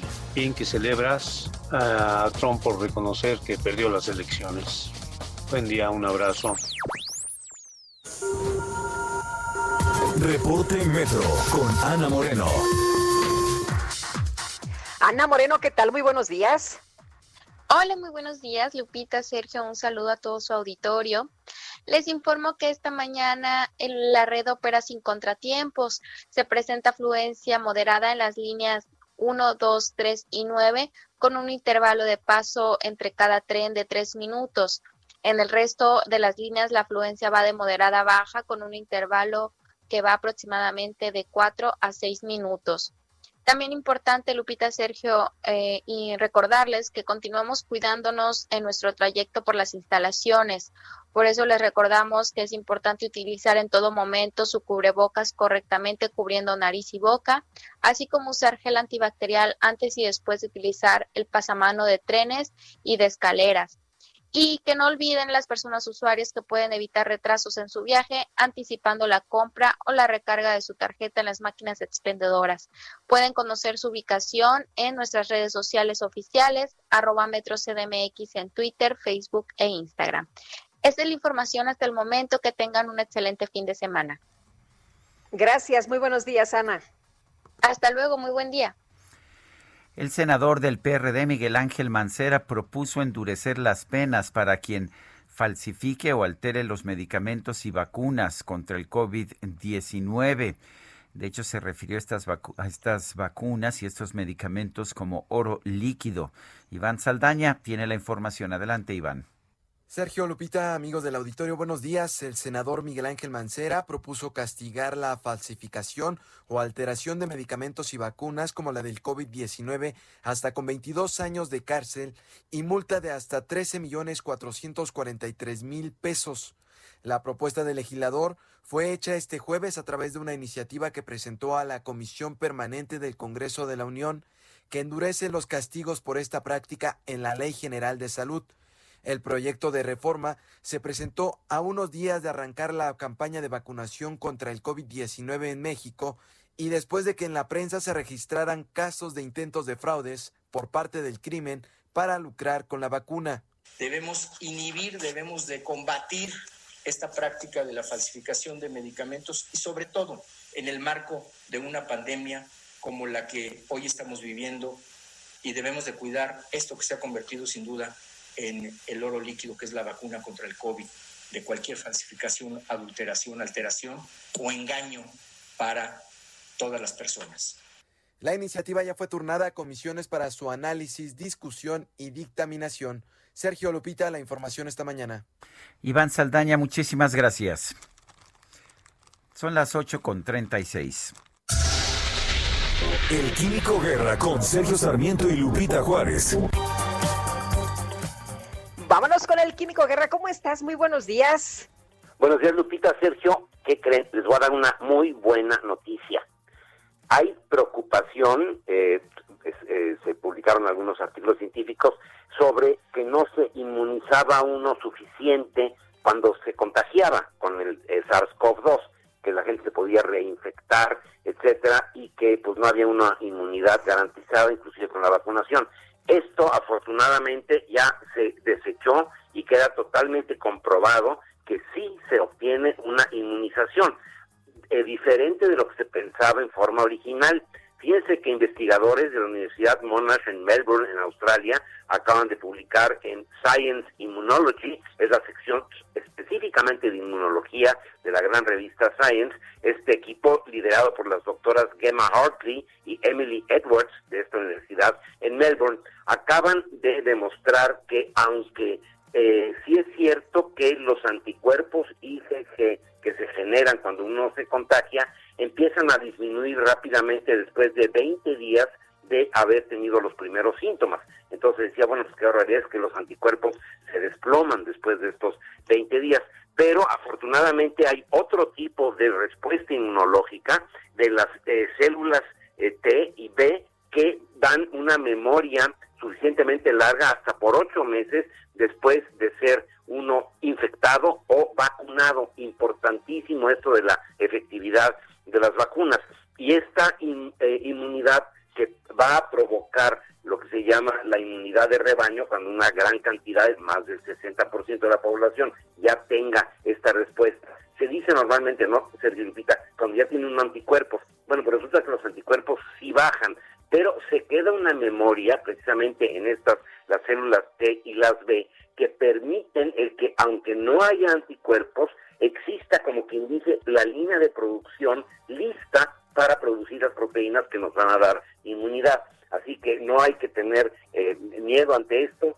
Eh, sí, al infectarse uno o al ser vacunado, va a tener esta memoria que no necesariamente se refleja en, los, en la presencia de los anticuerpos IgG, que esos sí disminuyen rápidamente, sino que va a tener uno la certeza de que se queda como que instalada la línea de producción lista para entrar en operación en el momento en que entra nuevamente el virus eh, del SARS-CoV-2. Así que es una excelente noticia y la quería compartir con ustedes. Se los mandé ya, tanto aquí, Lupita, como Sergio, porque este es un eh, avance verdaderamente importante y una nueva evidencia de cómo la inversión en ciencia se redunda en bienestar para el pueblo bueno.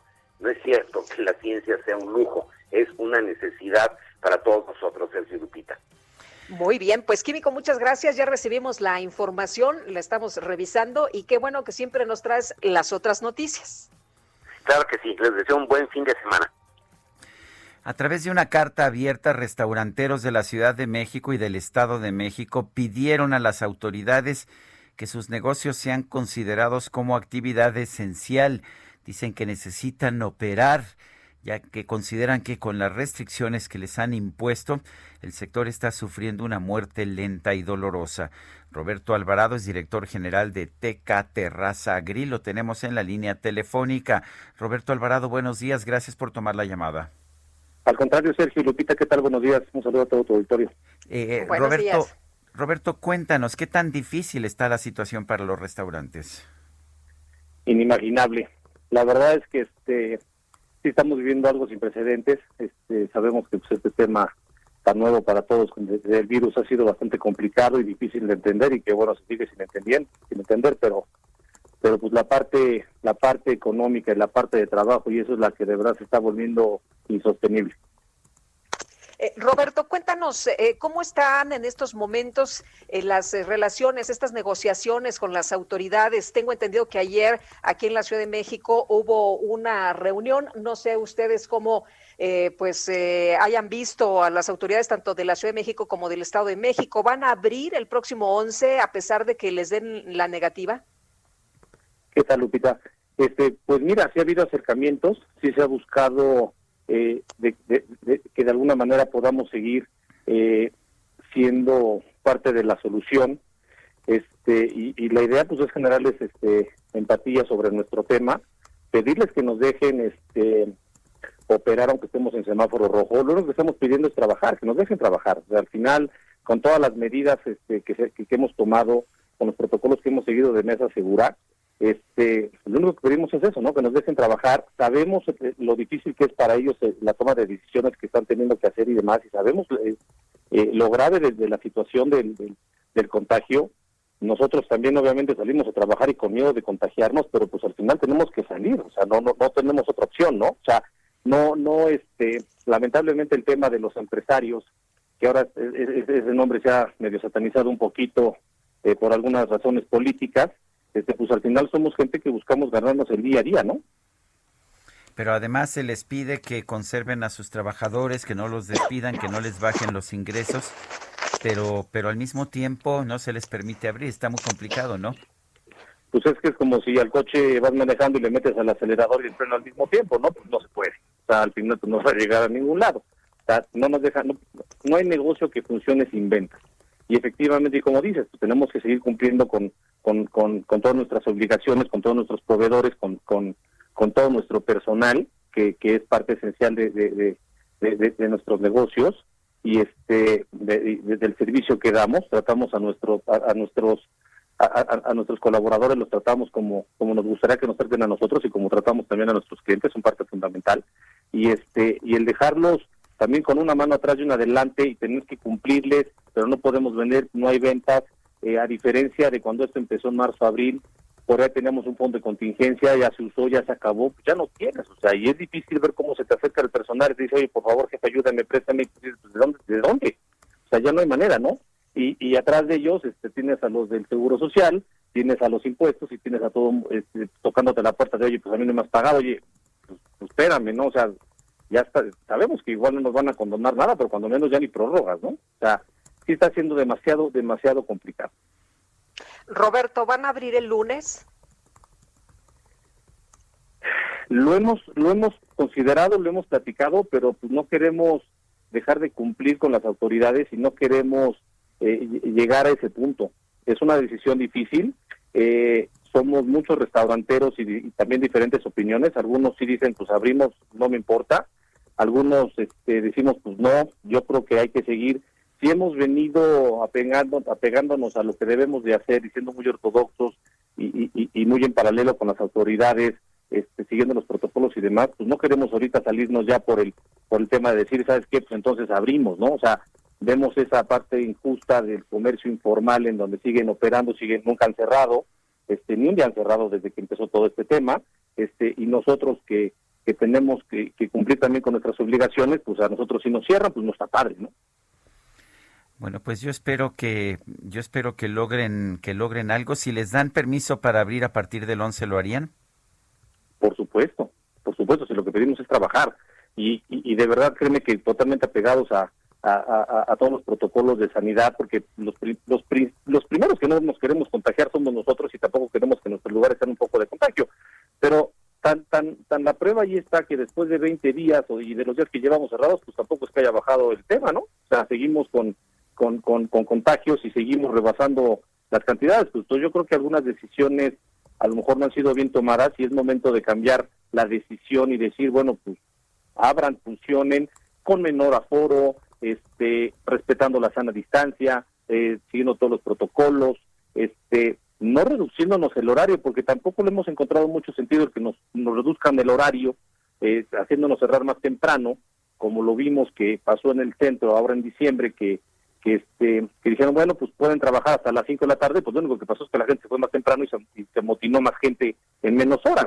O sea que al final lo que nos ayuda y, y, y- y lo que de alguna forma necesitamos es poder tener eh, los tres turnos tanto de desayuno y comida que se tiene pero el, el de la cena que es que es igual de importante pues mientras no rebases el porcentaje de aforo de tu lugar pues no tiene por qué eh, eh, eh, se reduce el contagio al final hoy por hoy hemos estado cerrados pero sigue el contagio Así porque es. la gente se trasladó a sus casas, porque hacen eventos, porque no hay conciencia en la gente, porque eh, este, lo vemos en, en- en el comercio informal, lo vemos en el ambulantaje, lo vemos en los mercados, lo vemos en el en el transporte público, pues no se han tomado las medidas suficientes, pues nada más, pero nada más algunos otros eh, con- eh, giros pues nos tienen ahí este parados, ¿no? Y ya no podemos, ya no podemos sobrevivir, o sea, de verdad, o abrimos o morimos, está está muy complicado esto, muy muy muy complicado. Roberto Alvarado, director general de Teca Terraza Grill, gracias por hablar con nosotros. Al contrario, Sergio y Lupita, muchas gracias y saludos a todos. Hasta luego, muy buenos días. Sergio, fíjate, el otro día veía un, eh, varios tweets eh, sobre este tema de los restauranteros y había uno que me llamó la atención que decía que eh, pues era una banalidad, ¿no? Que eh, eh, extrañaban muchas personas ir a los restaurantes, pero creo que se les olvida un pequeño detalle. De ahí dependen miles, miles de, de empleos y creo que a veces pues nada más se juzga a la ligera.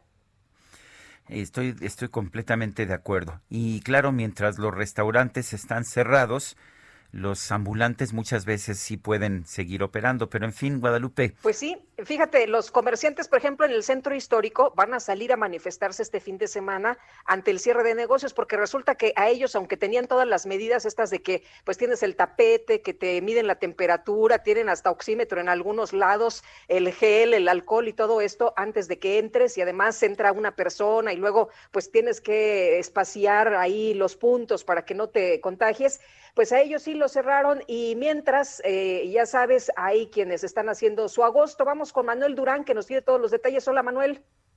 Hola, muy buenos días, Sergio Lupita. Pues en efecto, todo lo que comentan está reflejado en la posición que están asumiendo los restauranteros de, del primer cuadro de la ciudad, los comerciantes formales de esta zona financiera del centro histórico amenazan con salir a las calles este fin de este fin de semana. La advertencia será cumplida si la autoridad no levante el cierre impuesto desde el pasado 19 de diciembre por el nuevo repunte de la pandemia, que como todos sabemos hoy registra los números más altos desde el primer confinamiento. Y es que hoy la jefa de gobierno, Claudia Sheinbaum, deberá dar el balance sobre el semáforo rojo para saber si continúa o comienza una nueva estrategia de reapertura. La restaurantera María Elena Yasmín Lozano nos contó que que el gremio está, eh, que el gremio en el centro histórico está al borde de la quiebra generalizada, dice que van terrible, que están hartos y que si hoy no se declara algo que les permita tener certeza de que se levantan las restricciones, van a salir a manifestarse. Reprochó que el comercio informal, como bien lo comentan, y otros, incluso otros locales en el en las zonas periféricas al centro histórico, como la zona de Tepito, están trabajando sin ninguna medida de sanidad ni restricción, mientras que ellos están cerrados en las calles con fuerza pública y acordonamientos. Lamentó que la situación tenga en la quiebra a negocios que ya tienen casi un siglo de historia en el primer cuadro y, eh, por ejemplo, ella misma, Lozano, opera el primer restaurante vegetariano en la Ciudad de México con 96 años de tradición y que, y que se está dejando perder, lamenta que se esté dejando perder la historia del centro histórico. La misma situación viven los joyeros de las principales calles de, de, centro histórico, eh, pues las rentas ahí se tasan incluso en dólares, en dólares, Sergio y No, pues difícil, ¿no? Difícil sostenerse con eh, el pago de la renta, el pago de los empleados, como nos decían también, el pago del seguro social, de los impuestos, pues eh, imposible seguir adelante. Imposible y, lo que dicen las rentas, los, los están comiendo porque son muy, muy, muy altas. Bueno, pues un fuerte abrazo, Manuel Durán, y gracias por tu información. Hasta luego. Vamos con Mónica Reyes. ¿Qué tal, Sergio, Lupita, amigos? Qué gusto, qué placer saludarlos y estar en este su programa informativo. Vamos a hablar ahorita con Pao Sasso sobre un tratamiento que ha causado mucha emoción es el más vendido en México y en el mundo. Usted, caballero, necesita sentir placer prolongado. Bueno, pues escuchemos a Pao Sasso. Adelante, mi Pao. Caballero y mujer, Moni, todos que queremos estar en esta nueva era de, pues, de la tecnología con los mejores tratamientos para, pues, estar al 100% en nuestra vida íntima. Y llegó a México, Moni, el tratamiento más vendido en todo el mundo, que es un suplemento alimenticio, que se llama Black is the New Blue. Y si usted marca en este momento al 8 023 mil 800 23 mil se lo va a llevar completamente gratis en la compra de uno se lleva otro money esto es una belleza la verdad los queremos consentir porque este tratamiento tan maravilloso te va a ayudar a aumentar el vigor y la potencia en relaciones íntimas y además olvidar de esos terribles efectos colaterales que es el dolor de cabeza, hipertensión, incluso infartos. Moni, hay gente que se muere tomando esas pastillas antiguas. La nueva tecnología revolucionó y sacó Black is the New Blue, el negro es el nuevo azul, así que marque en este momento el 800 mil porque en la compra de un tratamiento se lleva otro completamente gratis y pues va a aprovechar este 2021 con todo con su pareja Moni. Hay que consentirnos, hay que consentir a nuestra pareja. Mujer, usted también le puede regalar uno a su marido al 800 mil y si marca en este momento en la compra de uno se lleva otro. Mis damas preciosas, caballeros interesantes, marquen en este momento, llévense el tratamiento si es su caso, por supuesto, porque esta promoción es válida únicamente para este programa. Pau, de nuevo el número y nos vamos. 800 mil 800 mil llamen. Anímense, anímense. Gracias, Pau. Gracias a ti. Regresamos. Gracias, gracias, Mónica Reyes. Y vámonos con Javier Ruiz, que anda por allá en las calles de la ciudad, ya trabajando desde muy temprano para informarnos. Javier, ¿en qué punto te encuentras? Hola, Lupita Sergio, ¿qué tal? Excelente mañana, muchas gracias. Nos encontramos sobre la avenida Chapultepec, llegando justamente al cruce con la avenida Florencia. y es que hace unos momentos, Lupita Sergio, se registró la volcadura de un vehículo en color gris, pues fue impactado por otro automóvil en color azul. El saldo de este accidente, dos personas ligeramente pues lesionadas, no necesitaron traslado, sin embargo, pues sí, un enorme susto el que se llevaron principalmente los conductores pues de esta camioneta en color gris debido a que volcó pues en dos ocasiones. Han llegado ya elementos del Heroico Cuerpo de Bomberos, de Protección Civil y elementos de la Secretaría de Seguridad Ciudadana, quienes pues ya han retirado este vehículo. Sin embargo, sí hay que manejar con bastante precaución. Tenemos pues bastante también aceite regado, aunque han colocado arena los bomberos, pues hay que tomarlo en cuenta justamente llegando a este cruce para se dirige hacia el paseo de la reforma debido a que este pavimento está pues todavía con eh, aceite y también pues tenemos bastante arena regada. De momento, Sergio Lupita, el reporte que tenemos. Gracias, Javier. Estamos atentos, hasta luego, buenos días. Israel Lorenzana está en Congreso de la Unión. Adelante, Israel. Sergio Lupita, muchísimas gracias. Es un gusto saludarles esta mañana y efectivamente tenemos información para nuestros amigos que se desplazan a través del Congreso de la Unión procedentes de Fray Servando y con dirección hacia la zona de Río Consulado. Hay que tomar en cuenta dos puntos. El primero es el eje 1 norte, donde tenemos asentamientos a consecuencia de los lentos cambios de luces de los semáforos y por otro lado también en el eje 2 norte, en su tramo Canal del Norte.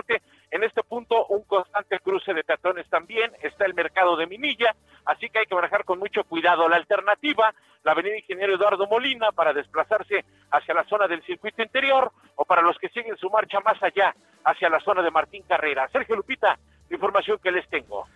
Gracias, Israel Lorenzana. Son las 8.54. El presidente de los Estados Unidos, Donald Trump, a quien ya le devolvieron el uso de su cuenta de Twitter, acaba de tuitear lo siguiente, los 75 millones de grandes patriotas estadounidenses que votaron por mí, primero Estados Unidos, y haz grande a los Estados Unidos otra vez, tendrán una voz gigantesca en el futuro. No serán objeto de falta de respeto ni serán tratados injustamente de ninguna manera. Eso es lo que dice el presidente Donald Trump de los Estados Unidos. Son las 8 de la mañana con 54 minutos. Guadalupe Juárez y Sergio Sarmiento estamos en el Heraldo Radio.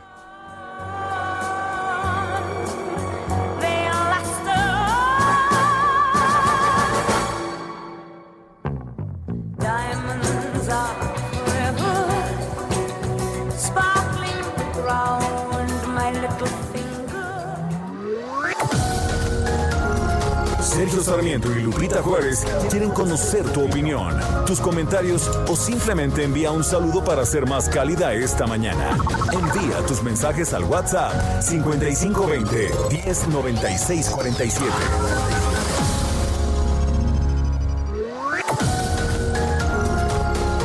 Continuamos con Sergio Sarmiento y Lupita Juárez por El Heraldo Radio.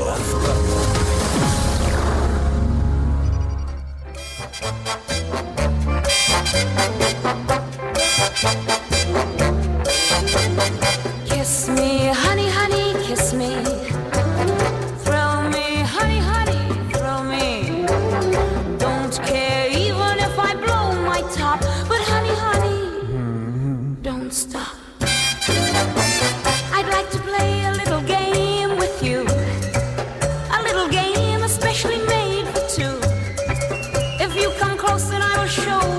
Seguimos escuchando la voz de Shirley Bassey. Esto se llama Kiss Me, Honey, Honey. Honey, honey, kiss me. Thrill me, honey, honey, thrill me. Don't care. Tenemos mensajes de nuestro público. Adelante, Lupita. Sí, tenemos mensajes. Dice, ser, dice doña Irma, Sergio, es importante aislar a Trump. Es igual que el COVID-19. Ese hombre es bastante mortal. Dice otra persona, señor Sarmiento tiene razón, mientras los restauranteros formales luchan por abrir los tacos y garnachas callejeros, no temen al éxito, a esos nadie los regula y se ponen donde quieren. Eh, otra persona que no pone su nombre nos dice, buen día, además de endurecer las penas por falsificación de medicamentos, también deberían aplicar penas con cárcel por el desabasto. Y bueno, información, información importante, van a votar a, pues, eh, eh, enviar a Trump a juicio de destitución, el eh, impeachment.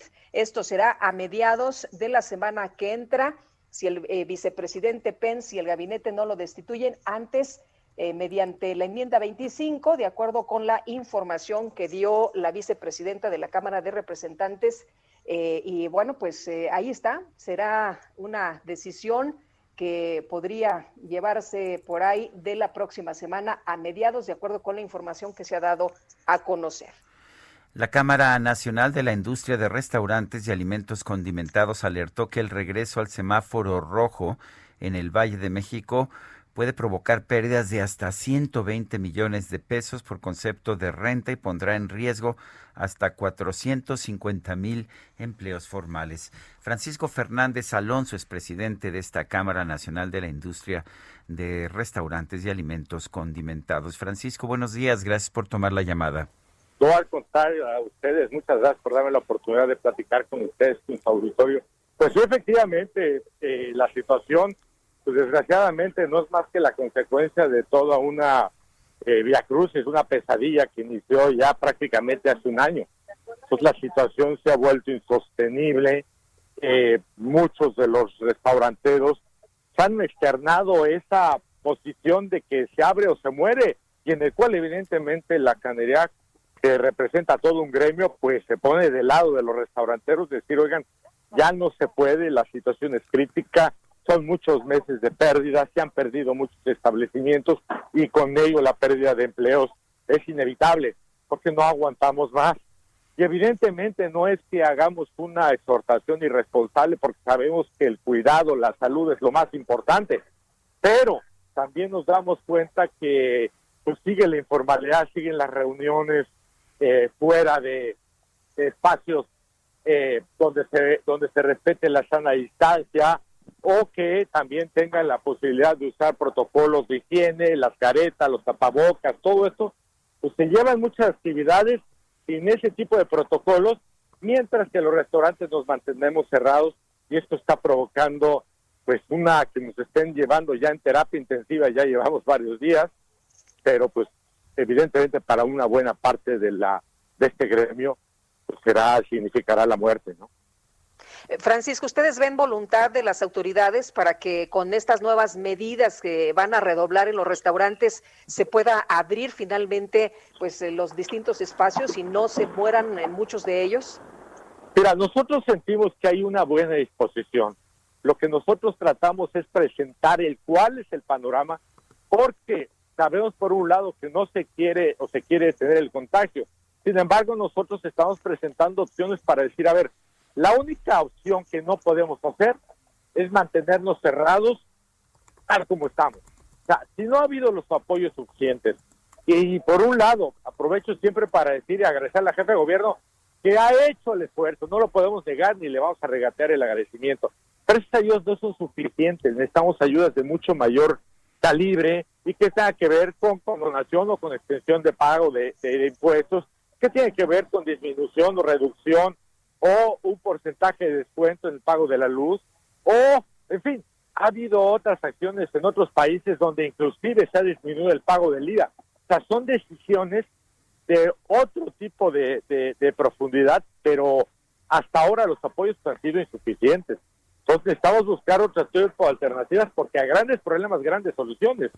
No es nada más cerrar y, y, nos vemos la próxima semana, en dos semanas, porque eso va a matar a un gremio. Eh, eh, por donde yo vivo, pues están cerrados todos los restaurantes formales, muchos de ellos ya de manera definitiva, pero sigue habiendo puestos callejeros. ¿Qué opinan ustedes de ello? Pues mira, nosotros creemos que, por un lado, yo no puedo negarle a nadie la posibilidad de sobrevivencia no podemos hacerlo. Sin embargo, lo que sí decimos, oiga, vamos a regularlos, porque si el problema es el contagio, si realmente estamos buscando detener el contagio, entonces, ¿qué hacen todos estos lugares, estas concentraciones? No solamente hablamos de postos informables, hablamos de mercados, hablamos, hablamos de, de tianguis, hablamos de espacios donde la gente está sin la sana distancia. Entonces, ¿de qué, vamos, en qué nos contribuye cerrar a una actividad que sí paga impuestos, que genera tantos empleos, mientras otras actividades se mantienen eh, pues sin ningún tipo de, restricción. Y aparte lo vemos no solamente hay alcaldías completas, y sí vale la pena decir, hay alcaldías completas donde sabemos que cuando llega la autoridad o la fuerza pública a tratar de quitar los tianguis, pues sale mucha gente y lo impide. Y nosotros entendemos, todo mundo tiene derecho a sobrevivir y a, y a- y a llevar una vida, pero esa no es nuestra responsabilidad. Nosotros lo que decimos a nuestro gremio nos están matando y no podemos mantenernos cerrados tal como estamos en este momento. Francisco, han pedido que se abra ya el lunes, que reinicien las actividades el lunes. ¿Crees viable que este pudiera ser el siguiente paso? ¿Cómo ves tú la actitud de las autoridades? Pues mira, ayer nos escucharon, vimos algunas alternativas, decimos, bueno, podemos reducir, inclusive dejar de abrir un día, podemos reducir horarios, o sea, buscamos alternativas tratando de, encontrar una solución y un punto medio. Lo que nosotros decimos es, no nos podemos mantener como estamos. O sea, cerrar a cambio de nada, eso no es viable, no es posible. No le puedo pedir ya a un gremio, ni siquiera sugerir, muérete. Eso no es viable. Bueno, yo quiero agradecerte como siempre, Francisco Fernández Alonso, presidente de la Canirac. Gracias por hablar con nosotros. Al contrario, muchas gracias y siempre a sus órdenes. Muchas gracias, muy buenos días. Y estamos hablando de 450 mil empleos formales generados por este sector. Bueno, por otra parte, Fundación UNAM ha impulsado a más de 730 mil universitarios para continuar y concluir con su formación académica y hoy celebra su vigésimo octavo aniversario. Dionisio Mid, presidente de Fundación UNAM, gracias por platicar con nosotros esta mañana. Muy buenos días. Hola Lupita, buenos días, buenos días Hola, Sergio, Nicho, ¿cómo siempre un gusto estás? estar con ustedes y bueno, pues, soy su, asi- su asiduo seguidor, Qué, así qué que me da mucho gusto estar en contacto, ¿eh? Gracias. muchas gracias. ¿eh? Eh, Dionisio, cuéntanos, eh, lleva 28 años Fundación UNAM, pero hay la impresión que como la UNAM es una universidad virtualmente gratuita, pues que no hay que apoyar a los estudiantes. ¿Tú- ¿Ustedes qué hacen exactamente? Mira, eh, de- la verdad es que nosotros tenemos eh, la fundación como eh, los objetivos son acompañar a la universidad en sus propósitos fundamentales, que como ustedes saben son pues el, el apoyo a la docencia, el apoyo a la investigación científica y el apoyo a la difusión de la cultura. Nosotros estamos cerca de los tres objetivos y efectivamente uno de los temas que nosotros manejamos es un programa de apoyo a través de becas. Y eso tiene, digamos, distintos sentidos. Y, por ejemplo, te lo menciono porque este fue un caso de reflexión que se generó particularmente este año. Entrar a la universidad significa, pues, remontar obstáculos importantes de capacitación y de habilidades para poder estar a, entrar a este centro de educación superior. Pero entrar a la universidad no significa que no tenga uno gastos, y son gastos de distinta naturaleza. Entonces, el apoyo que nosotros damos a través de estas becas de manutención es un apoyo que significa pues la posibilidad de darle algunos medios para enfrentar las, los gastos que significa estar estudiando en la universidad. Y por ejemplo, en el año anterior, que les comentaré un poco más adelante los distintos programas que trabajamos para hacer frente a la pandemia, una de las reflexiones que se hicieron es si valía la pena o no mantener las becas de manutención, había cuenta de que no estaba habiendo eventos presenciales.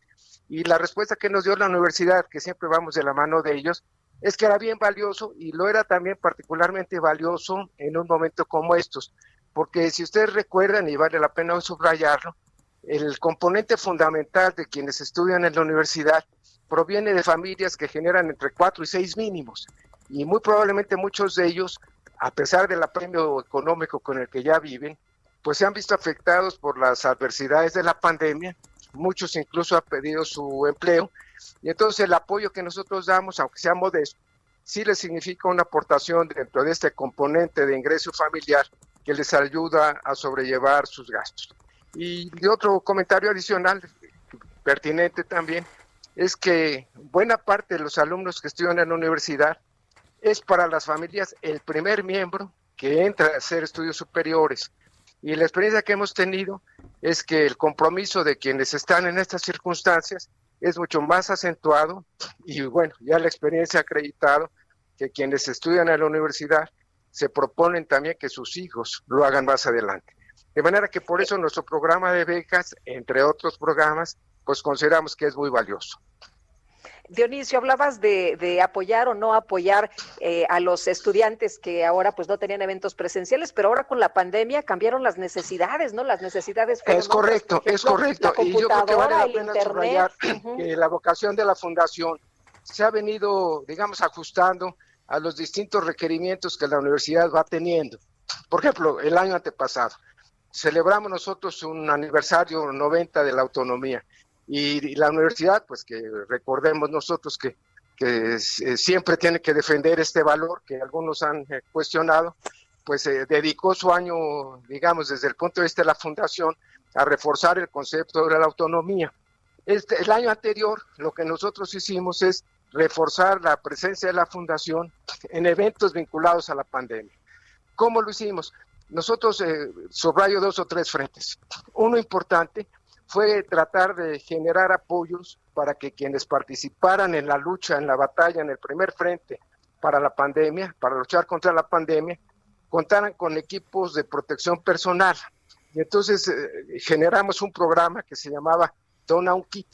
Y ese programa permitió, a través de los recursos que se generaban por nuestros donadores y con la participación muy activa del rector y del director de la Facultad de Medicina, generar la entrega de equipos de protección personal en muchos hospitales públicos y en particular a agentes que eh, de la propia universidad que estuvieran acompañando algunos de estas presencias suyas en hospitales. También nos dimos cuenta de que la falta de, eventos presenciales demandaba dotar de equipo a muchos que carecen de él. De hecho, el propio secretario general de la universidad mencionaba que eran muchos los casos, incluso los contaba por miles, de quienes estaban estudiando en la universidad y que no podían continuar con sus estudios porque no tenían una tablet para vincularse a las redes y poder realizar y continuar con sus estudios.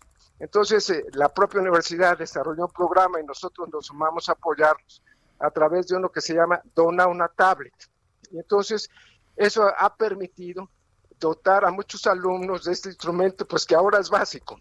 Ya nosotros habíamos anticipado y la universidad había sido pionera en educación a distancia, pero hoy pues se ha hecho de esa necesidad virtud y se ha acentuado mucho más ese requerimiento. Y después nos dimos cuenta también que en muchas ocasiones lo que no había ya, una vez que se disponía de la tablet, era la posibilidad de mantener la presencia activa a través de una conexión a las redes. Entonces se diseñaron programas también en apoyo a la universidad para poder dotar a los alumnos que estuvieran en esa circunstancia de recursos para poder pagar sus redes. De manera que, pues esto ilustra un poquito el abanico alrededor de esos apoyos. Y a eso hay que sumar lo que hicieron, pues también a través de nuestro consejo, algunos consejeros. Por ejemplo, pues todo el mundo sabe lo que ha actuado la Fundación Slim para dar distintos apoyos, tanto en la gestión de vacunas como en el tema del hospital City Banamex o la Fundación HARP que dotó recursos importantes para hospitales de Oaxaca o incluso también para médicos de Oaxaca, dotándolos de equipo de protección personal. Entonces, Muy bien. nosotros por nuestra parte, perdón, eh, tuvimos espacios de reflexión, por ejemplo, a través de nuestro foro anual que se dedicó a hablar sobre las lecciones de la pandemia. Entonces, pues ese es otro espacio que nosotros utilizamos y, y bueno, hay algunos más que en los que hemos venido trabajando. Muy pues, bien, Dionisio, gracias. Siempre nos da gusto saludarte. Muy buenos días. Bueno, nomás que, si me permiten, nomás mencionar, en este espacio del desafío de la pandemia, otro de los programas que realizamos tuvo que ver con enlaces con distintas universidades. Creamos un consorcio de universidades a través de las cuales especialistas de distintas universidades, de manera semanal, nos, nos, nos hacían presentaciones de sus investigaciones en curso. Y esto ha generado pues una red de información, una red de contactos pues que consideramos que era inédita y que abre oportunidades de conexión mucho más amplias en el futuro. Entonces yo creo que, que esa es otra vía en donde la fundación se viene adecuando a las nuevas exigencias y en las que estamos pues tratando de auxiliar a la universidad en el cumplimiento de sus objetivos. Bueno, Muchas pues gracias por platicar con nosotros. A revés, Lupita, es un honor que nos abran este espacio Sergio, un honor también estar con ustedes y yo otra vez recordar que cuando apoyan a la universidad, que se metan a las páginas de la fundación, ahí encontrarán estas y muchas más actividades y cada donación pues se da a, a quienes realmente como la universidad cumplen el mejor servicio para apoyar al país. Gracias, Dionisio. Un abrazo, Sergio, un abrazo, Lupita, y muchas gracias por la invitación. Dionisio Mis, presidente de Fundación UNAM. Y vamos con, con otros temas, Lupita. El presidente López Obrador anunció ayer en su conferencia que presentará una propuesta de reforma para integrar al Instituto Federal de Comunicaciones, eh, a la Secretaría de Comunicaciones y Transportes. Y vamos a platicar con Adolfo Cuevas, comisionado presidente del Instituto Federal de Telecomunicaciones, precisamente pues sobre esto que ha planteado el presidente el día de ayer. ¿Qué tal, Adolfo? Buenos días. Buenos días, Lupita. Un feliz año a ti, a Sergio y a la orden de usted. Eh, Adolfo, cuéntanos, ¿es un, sol, ¿es un simple gasto el Instituto Federal de Telecomunicaciones? ¿No aporta ningún beneficio a la sociedad? De ninguna manera. El instituto, visto estrictamente desde el punto de gasto, es una inversión, más que un costo para el Estado mexicano. Una inversión que ha permitido en siete años ahorros por alrededor de 500 mil millones de pesos a los mexicanos y esto ha resultado de la baja de precio, de la amplitud de servicio, de la mejoría en la calidad. Todos somos testigos de la mejora en las velocidades de Internet. Estaba escuchando antes de entrar con ustedes al aire que se hablaba de las conexiones de que disponen los estudiantes. Esto no se da de forma automática. Supone la inversión en fibra óptica, en equipos de última tecnología, en el despliegue de una red 4G, en todo esto que beneficia a los mexicanos y que se traduce en una utilidad social evidente. El IFT se encarga de eso y lo ha hecho bien Sergio Lupita. Eh, Adolfo, el presidente ha insistido esta mañana en la conferencia que, bueno, pues eh, esto va a ser en beneficio para la mayoría de los ciudadanos porque pues se nos estaban prácticamente engañando organismos como el Instituto Federal de Telecomunicaciones, que los privados querían su propio gobierno. ¿Ustedes sirven a los intereses particulares? En modo alguno. Nosotros tenemos una función de servicio público y la honramos en un ejercicio autónomo de dicha autoridad pública conferida y lo hacemos de manera transparente y abierta. Transparente y abierta como pocas autoridades públicas lo hacen en México y a las pruebas me remito y a cualquier comparación contra cualquier otra instancia de gobierno, centralizada o no, me someto. Nosotros como autoridad pública no podemos pretender estar ajenos a cualquier escrutinio sobre cómo ejercemos la autoridad, cómo ejercemos el poder que nos ha sido conferido. En el tipo de una sociedad abierta de la que hablaba Karl Popper, pues no podemos ser ajenos a esa revisión del poder que nos ha sido conferido. Podemos demostrar que lo estemos con total transparencia, con independencia, fomentando esa competencia que está mejorando en México y que es la prueba mayor de que no servimos a ningún interés particular, como sí puede reputarse que ocurría antes de la existencia del IFT, y además pues, creamos estos beneficios de índole social, de índole económica. Les decía yo, los ahorros que resultan de la baja de precios, del aumento de calidades, la mejoría en el nivel de vida, cómo precisamente las telecomunicaciones han permitido contender a los mexicanos con el, duro reto de la pandemia. Nos mantenemos comunicados, nos mantenemos informados, nos mantenemos trabajando a distancia. Y eso es serie de telecomunicaciones que han sido debidamente conducidas por un órgano técnico independiente como es el IFT y que lo hace a la vista de todos y con absoluta transparencia. Cualquiera que afirme en cualquier nivel de autoridad pública que el IFT no asume ese compromiso, honrando la autonomía y honrando el servicio público, que presente las pruebas. De otra manera, me parece que incurrimos en un peligroso uso de palabras que tienden a desacreditar instituciones que no son ajenas al Estado, mexicano. Somos tanto el Estado mexicano como lo es la Presidencia de la República, como lo es el Congreso de la Unión, y debemos ser respetados precisamente porque somos producto de una decisión constitucional. No somos una no somos un invento no somos una ocurrencia. Hemos ejercido y estamos, y ahí están las pruebas de que lo hemos hecho bien. Adolfo, ¿hay riesgos si el IFT pasa a formar parte directamente de la Secretaría de Comunicaciones y Transportes? Sergio, pues sería un retroceso, evidentemente, pero antes de eso déjame decirte que hay una problemática que yo he venido comentando que tiene que ver con el Tratado eh, de Libre Comercio de América del Norte, el TEMEC, recientemente ratificado por México. El capítulo 18 exige que el, regulador en telecomunicaciones sea independiente. Y también el propio capítulo 18 aclara en la nota pie 14, que es parte del tratado, no es algo distinto del tratado, que en el caso de México, la independencia se entiende como una autonomía respecto del poder ejecutivo. La única forma en que esta autonomía clara, seriamente pueda ser entendida, Es en el sentido en que está actualmente. Un órgano desconcentrado no es por definición legal autónomo respecto del Poder Ejecutivo, es parte de la administración centralizada. Los órganos desconcentrados no tienen personalidad jurídica propia, de tal manera que incumpliría con el TEMEC una pretensión de ese tipo y además, más allá de formas legales, implicaría otra vez regresar a una etapa ya superada. ¿Y con qué me refiero? Déjame decirlo en 30 segundos. Tenemos evidencia empírica de cómo se tomaban las decisiones cuando estas estaban centralizadas en la Secretaría de Comunicaciones y Transporte.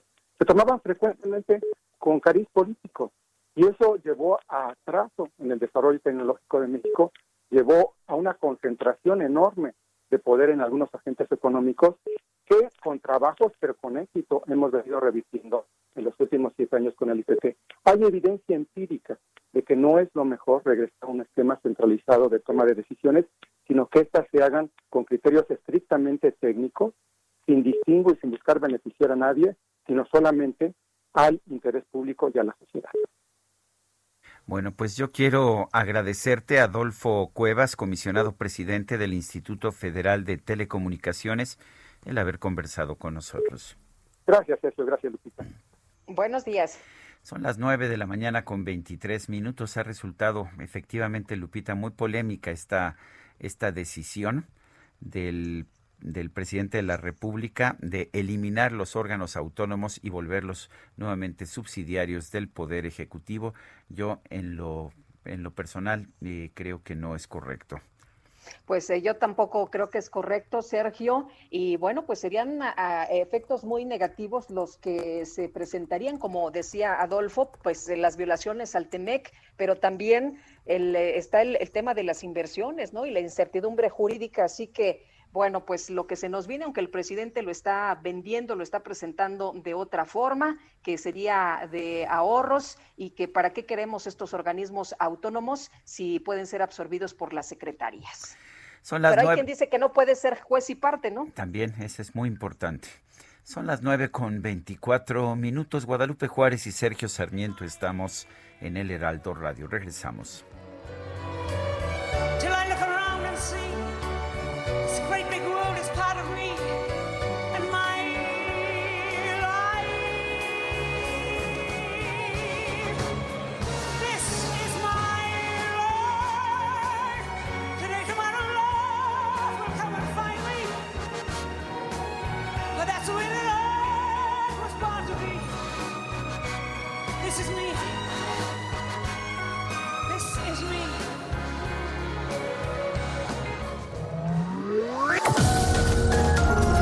Sergio Sarmiento y Lupita Juárez quieren conocer tu opinión, tus comentarios o simplemente envía un saludo para ser más cálida esta mañana. Envía tus mensajes al WhatsApp 5520 109647.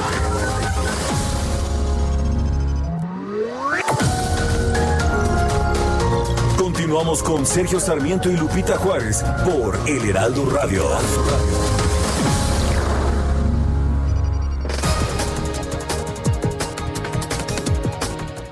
Las 9 de la mañana con 30 minutos. Vamos a un resumen de la información más importante. Esta mañana el presidente López Obrador celebró que su homólogo de los Estados Unidos, Donald Trump, haya garantizado que el próximo 20 de enero se vaya a realizar una transición del gobierno en los Estados Unidos de forma ordenada y pacífica. A partir de la conversación telefónica que sostuvimos con el presidente Biden, se acordó empezar a ver algunos eh, asuntos bilaterales, en particular lo relacionado con el tema migratorio. Aprovecho para celebrar que ayer hubo pues eh, un comunicado del presidente Trump garantizando de que va a llevarse a cabo una transición ordenada, pacífica para el día 20 de enero en Estados Unidos. Creo que es una buena noticia. Y por otro lado, el presidente informó que el próximo 11 de enero se va a reunir con su gabinete para analizar la propuesta de aplicar una reforma administrativa para desaparecer distintos organismos autónomos. Voy a tener una reunión el lunes con el gabinete ampliado para hacerles eh, la propuesta y que entre todos se vayan presentando opciones, alternativas y también qué modificaciones tenemos que hacer al marco legal, las iniciativas que tenemos que enviar, si es una sola iniciativa para reformar distintas leyes o son varias, pero participar en esto, para que tengamos una eh, estructura administrativa ajustada a nuestra realidad, no un gobierno obeso, bueno para nada, costoso. A través de Twitter, el subsecretario de Prevención y Promoción de la Salud, Hugo López Gatel, informó que durante su gira de trabajo por Argentina, sostuvo un encuentro con funcionarios rusos para hablar sobre la vacuna contra el coronavirus Sputnik 5. Y la Agencia Reguladora de Medicinas y Productos para la Salud de Reino Unido autorizó el uso de emergencia de la vacuna contra el COVID-19 de la farmacéutica estadounidense Moderna. ¿Quién es un robot? Mari es un robot muy inteligente con ojos de vidrio que mira a la gente que prende y apaga. La empresa de tecnología Microsoft registró ante las autoridades de los Estados Unidos una patente para un dispositivo enfocado a permitir que los usuarios tengan conversaciones con personas que ya fallecieron o que están ausentes. El proyecto funcionaría a través de copias digitales de la personalidad y los recuerdos de alguna persona seleccionada, las cuales serían interpretadas por una inteligencia artificial.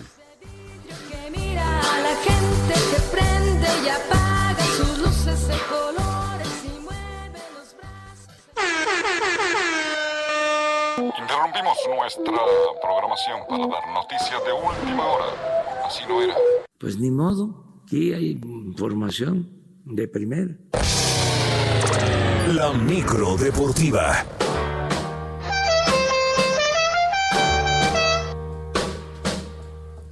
Walking through a party in the county jail. The prison band was there, they began to wail. The band was jumping and the joint began to swing. Llegó el rey. Mm, El rey, así le dices El a Julio rey. Romero. A los dos, a los dos, ¿qué te parece? Ah, también a Elvis. También a Elvis. Elvis, la ¿Y qué- pelvis. Así es, ¿qué tal sus movimientos, eh? No, hombre, sensacionales. Oye, ¿escuchaste al presidente de la República decir que aquí sí hay información de primera? Sí, sí, escuché. Ay, bueno, muy bien, ya sabes, el DJ Quique rescató es- este comentario que nos hizo el presidente de la República. Bueno, Bueno, y Julio Romero, te damos la bienvenida en este viernes y nos dice Víctor M. Santana Toledo que si le mandas un abrazo de feliz cumple. ¿Cómo están, Sergio Lupita, amigos del auditorio? Pues yo soy Elvis, pero el disco, porque sí ya aumentamos las, las dioptrías. ¿Cómo, ¿Cómo se llama nuestro amigo? Víctor M. Santana Toledo. Ah, pues Víctor, mi querido Víctor, les mandamos un gran abrazo desde la micro deportiva. Abrazo a la distancia, por supuesto, porque estamos en pandemia. Que sea un gran viernes y un mejor fin de semana, por supuesto. Así es que, pues ya, ya lo dijo, ya lo di, ya lo dijeron desde Palacio. Vámonos con la información. El día de hoy se pone en marcha el torneo Guardianes 2021 del fútbol mexicano con tres duelos a las siete y media. El equipo de Puebla estará recibiendo a las Chivas Rayadas del Guadalajara. A las nueve con seis, los Cholos de Tijuana contra los Pumas de la Universidad. Y a las nueve y media, el Mazatlán estará enfrentando al conjunto de Necaxa. Para el día de mañana, sábado a las 5, Atlas contra Monterrey, a las 7 Tigres contra León y a las 9 América contra San Luis. Para el domingo a las 12, Toluca estará recibiendo al Querétaro, a las 7 con 6 Santos ante Cruz Azul y a las 9 el Pachuca contra Juárez, así las cosas. Mientras que la máquina celeste de Cruz Azul arrancó una nueva etapa con presidente y un técnico con miras a tener un buen torneo. Este jueves fue presentado Álvaro Dávila como presidente. Luego de su paso con Monarcas Morelia después de 22 años, Álvaro Dávila regresa al fútbol nacional. Simplemente no se entiende el fútbol mexicano si no hablamos de Cruz Azul, uno de los equipos con mayor tradición y una de las aficiones con mayor lealtad, perseverancia y amor a los colores. Estén seguros de que me entregaré este proyecto con todo el entusiasmo, energía y capacidad que me sean posibles.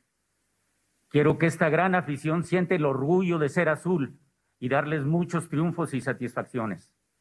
Trabajaremos para competir en los primeros planos, cuidando siempre los recursos y generando el equilibrio financiero. Dwell.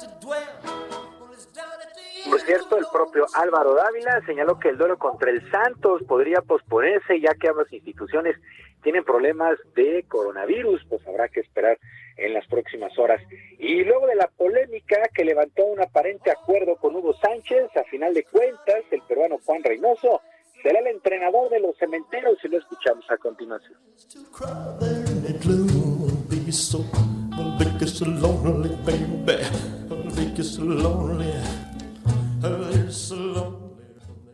Los que de una u otra forma hemos pasado por esta institución sabemos lo que representa, sabemos los años que también este, no estamos logrando los objetivos que la institución se, merece y eso hace aún más grande el compromiso.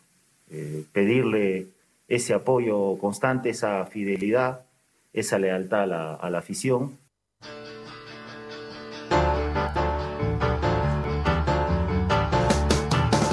Bueno, así es que todo listo para el arranque de la campaña, siete y media de la noche el día de hoy, Puebla contra Chivas. Y también lo que se va a poner buenísimo es a partir de mañana los playoffs en el fútbol americano de la NFL, las series de comodines, tres juegos el sábado y tres juegos el domingo. La actividad arranca el día de mañana a las 12.5, los Potros de Indianápolis ante los Bills de Buffalo. Para las 3.40, los Carneros de Los Ángeles estarán visitando a los Halcones Marinos de Seattle y por la noche a las 7.15 los Pieles Rojas de Washington contra los Bucaneros de Tampa Bay. Para el domingo a las 12 del día, los Cuervos de Baltimore ante los Titanes de Tennessee. A las 3.40 los Santos de Nueva Orleans se estarán midiendo a los Osos de Chicago y a las 7.15 los Browns de Cleveland, que después de 18 años regresan a los playoffs, estarán visitando a los acereros de Pittsburgh, Browns de Cleveland, que no van a contar con Stefanski, su head coach, debido a que tiene problemas de COVID-19 y pues la verdad es que se ve complicado ahí como los Browns saquen el juego, pero pues no tienen nada, nada que perder. Bueno, y a pesar de que Tokio declaró estado de emergencia por un rebrote en el tema de coronavirus, el primer ministro japonés Yoshihide Suga fue contundente al señalar que los Juegos Olímpicos se llevarán a cabo de manera segura y estable para el próximo mes de julio. En conferencia de prensa, el mandatario señaló que el estado de emergencia se mantendrá hasta el próximo 7 de febrero, pero los trabajos al lado del comité organizador y del Comité Olímpico Internacional se mantienen para asegurar la justa veraniega. Confía en los procesos locales y mundiales en el tema de la vacunación para ayudar al objetivo de arrancar en tiempo y forma el próximo 23 de julio. Y actividad en los playoffs en el béisbol de la Liga Mexicana del Pacífico. El día de ayer los Charros de Jalisco vencieron 10 por 6 a los Yaquis de Ciudad Obregón y eh, pues tienen ventaja de 3 a 2, mientras que los Tomateros de Culiacán vencieron 6 por 1 a los Algodoneros de Guasave y también toman ventaja de 3 a 2 mientras que los eh, el duelo entre los naranjeros de Hermosillo y los venados de Mazatlán tuvo que suspenderse en la quinta entrada por un banco de niebla muy importante que se dio allí en el estadio Teodoro Mariscal. La pizarra es de 6 a 2 en favor de los venados de Mazatlán y el día de hoy reanudan actividades a las 4 de la tarde, exactamente donde se quedó el duelo, en la quinta entrada. Y los sultanes de Monterrey vencieron 7 por 4 a los caballeros Águilas de Mexicali y también tienen ventaja de tres juegos a dos. Obregón, Obregón tiene ventaja de tres a dos sobre los Charros de Jalisco. Bueno, y ya para finalizar, el comité organizador del Abierto de Australia, primer Grand Slam del tenis este año, dio a conocer la principal causa por la que el suizo Roger Federer no asistirá por primera ocasión a este evento desde 1999. André Sa, quien es el director de relaciones con los jugadores de este certamen, aseguró que Federer no aceptó el tema de la cuarentena que debían guardar él y su familia en el cuarto de un hotel durante 14 días. Explicó que una de las opciones para el jugador era viajar con su familia, pero debían guardar los protocolos de sanidad. La segunda opción era hacerlo solo. Federer no encontró atractiva ninguna de las dos opciones y decidió no asistir a este Grand Slam de Australia, que arranca, por cierto, el próximo 8 de febrero. Sergio Lupita, amigos del auditorio, la información deportiva este viernes, un gran día, un mejor fin de semana y que por supuesto sus equipos ganen. Que Muchas conste- gracias, Julio. Que conste, mi querido Julio, o sea que, que albergamos esperanzas los fanáticos de los Ositos de Chicago. Pues ojalá, y los de los Browns, bueno, que soy yo, creo nada más. Tenemos visitas bien complicadas y los dos juegos son el domingo. Chicago contra Nueva Orleans, 3.40 y Cleveland contra Pittsburgh a las 7.15. Entonces, pues a ver cómo nos va. Hay que prepararse, hay que portarse bien para asegurar el control remoto, ¿no? Porque luego, este, pues se Hay, vuelve hay que pelearlo con todos los miembros de la familia. Yo tengo, yo tengo ya una, una máscara este, de, de, de fuerte agresividad que hace... shh, shh, y entonces ya saben que cuando juegan los Ositos de Chicago nadie se me acerca y me dejan el control remoto. Es correcto, sí hay que pelearlo con todo. Hay como como en cuarta y centímetros, así, Así hay que hacerlo. Bueno, muy bien. Un Gracias. abrazo a la distancia, que tengan gran día. Gracias a Julio Romero. ¿Ya viste que se nos va el embajador, mi querida Lupita? Se va el tuitero mayor. Ese mero, el embajador Christopher Landau dice en un tuit que dio a conocer hace cinco minutos, con el cambio de gobierno el 20 de enero mi gestión como embajador en México llegará a su fin. Uno de mis grandes placeres ha sido esta comunicación con cientos de miles de mexicanos a través de redes sociales, el nuevo canal de la diplomacia, especialmente durante la pandemia. Lo que yo puedo decir, Guadalupe, es que no me gusta el gobierno que representa eh, Christopher Landau, pero él en lo particular, en lo personal, me cae muy bien. Me parece que ha sabido ser un muy buen embajador. Fíjate que sí, Sergio, y convivía, pues, eh, o convive eh, de manera muy cercana con los tuiteros, llamó mucho la atención, prendió mucho con los mexicanos, visitó muchas partes de México, promovió muchísimo el país. De vez en cuando se, mm, pues, eh, enredó ahí con algunas discusiones bastante importantes y serias de temas eh, fuertes, pero bueno, pues ahí eh, la verdad de las cosas es que un eh, embajador, como no habíamos visto en mucho tiempo, eh, una persona muy cercana a los tuiteros y con mucho intercambio de información. Son las 9 de la mañana con 44 minutos. Letra H con Sergio Sarmiento y Lupita Juárez.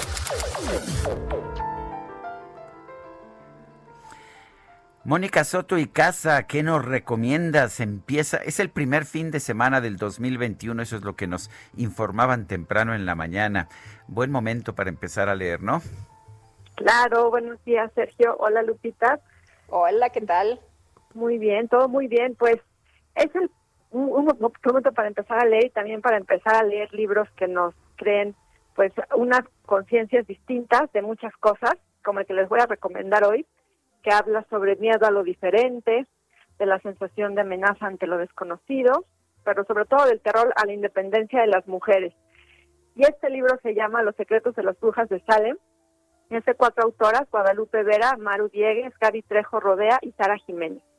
Este es un libro que relata en primera o en tercera persona historias de aquellas mujeres y también algunos hombres que fueron llevados a la horca por acusados de brujería en Salem.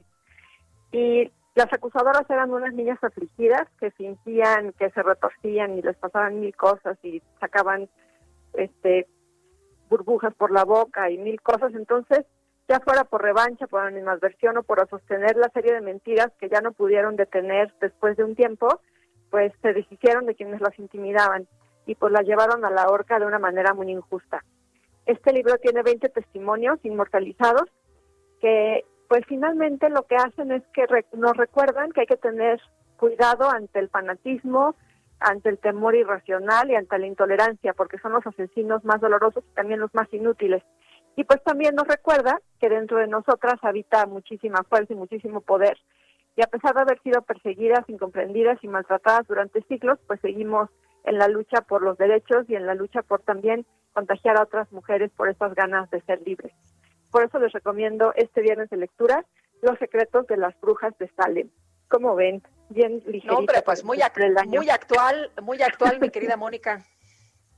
Sí, definitivamente. Son lecturas necesarias para que no olvidemos de dónde venimos y que lo- lo- las libertades que hemos conseguido hoy pues son fruto de una lucha de muchísima gente que ha dado su vida para que las tengamos. Y hay que tener siempre muy presente eso para que no se repita la historia. Pues muy bien, Mónica, gracias por, por esta invitación. Suena fascinante el libro. Vamos a ver si lo, lo puedo pescar. ¿Está en impreso o está en Amazon o cómo, es- cómo está? Lo encuentran en Amazon para Kindle, sí. Muy bien.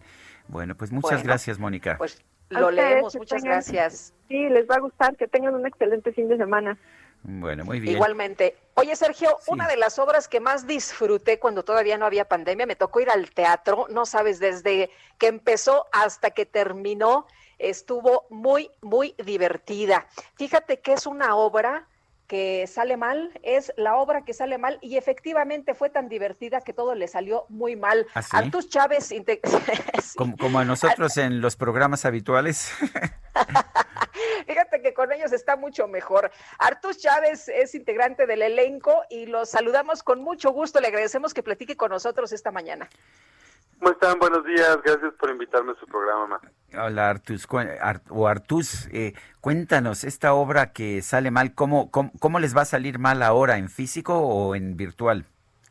Pues obviamente en virtual porque no podemos eh, ir al teatro, pero mm, em, tenemos una versión padrísima que estamos presentando por streaming. Em, esta versión es exactamente la original, es como si la estuvieran viendo en el teatro. La grabamos con seis cámaras, entonces pues hay muchísima tecnología em, para que se vea muy bien, para que se sienta en vivo. Hay- había público en el teatro, entonces también se escucha pues la compañía, porque obviamente es una obra que se alimenta mucho de, de la risa del público y nuestros personajes em, interactúan mucho con el público. Y es nuestro tercer fin de semana y la verdad nos ha ido muy bien. A, la gente le ha gustado mucho esta experiencia. Es muy fácil obtener un boleto. Solo tienen que eh, meterse a la plataforma de Ticketmaster, buscan la obra que sale mal y ya lo si quieren verla viernes, sábado o domingo. Los tres días es a las 7 de la noche y les mandan su boleto para que la vean por Cinepolis Click y eh, ahí pues, a las 7 de la noche aparece en la pantalla la, la liga y la, la, la proyección, por decirlo de alguna manera, y les garantizamos que se van a pasar muy bien, o sea, se van a reír, se van a poder gozar en familia y lo más importante, se van a quedar en sus casas. Me parece. Oye. Artus, cuéntale, cuéntale un poco a, a nuestros amigos del auditorio de esta obra que es una obra, pues, de misterio en realidad, ¿no? sí. Bueno, pues es- la, premisa de nuestra obra es que somos una compañía de teatro amateur que pues por primera vez consigue un presupuesto generoso para, para montar una obra, pero como somos amateur, pues todo nos empieza a salir mal. O sea, la escenógrafa es amateur, el técnico de audio es amateur, el director, que es mi personaje, que soy yo, es, este, es amateur y todos los actores son amateur. Somos como una compañía universitaria. Y entonces eh, empieza a suceder algo mal y de ahí otra cosa sucede mal y luego así y se vuelve una bola de nieve. Y a mí lo que me encanta y me fascina de esta obra es que no desperdiciamos nada. O sea, si en el escenario hay un libro, el libro le pasa algo. Si hay un vaso, al vaso le pasa algo. O sea, todo, todo, todo lo que usamos, lo que, los que estamos, nos, hay algo que nos sucede que, que terminamos por enredarnos. Y es muy divertido pues porque todos hemos eh, estado en situaciones así, ¿no? Que vas a hacer una presentación y no sirve el micrófono y luego no sirve el proyector o que llegó tarde o se lastimó, o sea, los accidentes que nos pasan en la vida real, pero pues llevados al, al teatro, llevados por supuesto a la comedia. Y efectivamente, como tú decías, llevábamos dos años en cartelera, todos los fines de semana llenos.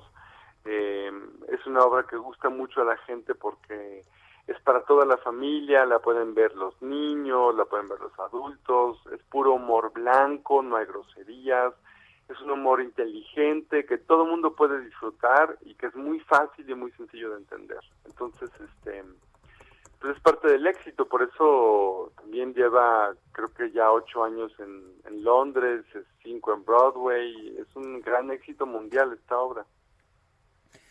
Pues suena muy interesante. Artusi, gracias por invitarnos padre. a verla. No, de que no se la pierdan, los esperamos, recuerden, primero por Ti- Ticketmaster, luego se meten a Cin- Cinépolis Click y la pueden ver hoy a las 7 de la noche, mañana y el domingo también a las 7 de la noche, es su última oportunidad. Muy bien. Gracias, Artus Chávez. Muchas gracias a ustedes. Y por si te tenía con el pendiente, Lupita, el presidente de los Estados Unidos, Donald Trump, ha señalado que no va a asistir a la inauguración el 20 de enero, rompe así con un, Sí. pues yo diría un protocolo tradicional de respeto a la democracia. Eh, Barack Obama estuvo en la inauguración de Donald Trump y, y George Bush estuvo en la inauguración de Barack Obama, pero no, Donald Trump no va a asistir a la inauguración del próximo Oye, pues 20 eh, con de sus desplantes sigue, ¿no? Sigue con sus desplantes. El presidente Donald Trump, eh, pues ha señalado que no está muy conforme, aunque va a permitir una transición, como él dijo, eh, suave, no está muy conforme y siempre ha sostenido que le robaron la elección. Vamos a un resumen de la información. En su conferencia de prensa, el presidente López Obrador indicó que de acuerdo con el subsecretario Hugo López Gatel, la llegada a México de la vacuna contra el coronavirus de la farmacéutica AstraZeneca se podría adelantar a finales de febrero. El presidente criticó al dueño de Facebook e Instagram, Mark eh, Zuckerberg, por emitir una carta en la que anuncia la suspensión indefinida de las cuentas del presidente de los Estados Unidos, Donald Trump. El embajador de Estados Unidos en México, Christopher Landau, anunció que con el cambio de gobierno en la Unión Americana, el próximo 20 de enero, su gestión como diplomático en nuestro país llegará a su fin. El gobierno de la Ciudad de México informó que el Centro Internacional para la Promoción de los Derechos Humanos de la UNESCO le otorgó el premio Construir Igualdad por la aplicación del programa Pilares. Ahora que tengo dinero, que pueden decirme que todo me sobra. Bueno, pues el índice de multimillonarios de Bloomberg señaló este jueves que el empresa- empresario sudafricano Elon, Elon Musk, dueño del fabricante de autos eléctricos Tesla Inc. y de la empresa aeroespacial SpaceX, superó la fortuna del fundador de Amazon, Jeff Bezos, y se convirtió en la persona más rica del mundo con un patrimonio neto de 188 mil millo- no, 188 mil 500 millones de dólares. Y yo que no reúno ni mil, ni mil millones, pero bueno, ¿qué le hacemos, Lupita? Bueno, por lo pronto nos despedimos, si te parece bien. Pero nos escuchamos el lunes en punto de las 7. Hasta entonces, gracias de todo corazón.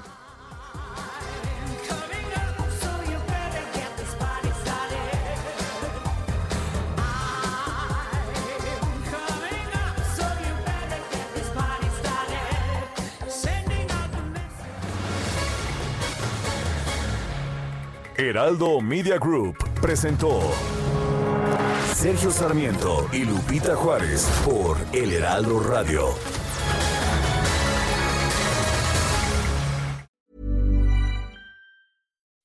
When you make decisions for your company, you look for the no brainers. If you have a lot of mailing to do, stamps.com is the ultimate no brainer. Use the stamps.com mobile app to mail everything you need to keep your business running with up to 89% off USPS and UPS. Make the same no brainer decision as over 1 million other businesses with stamps.com. Use code PROGRAM for a special offer. That's stamps.com code PROGRAM.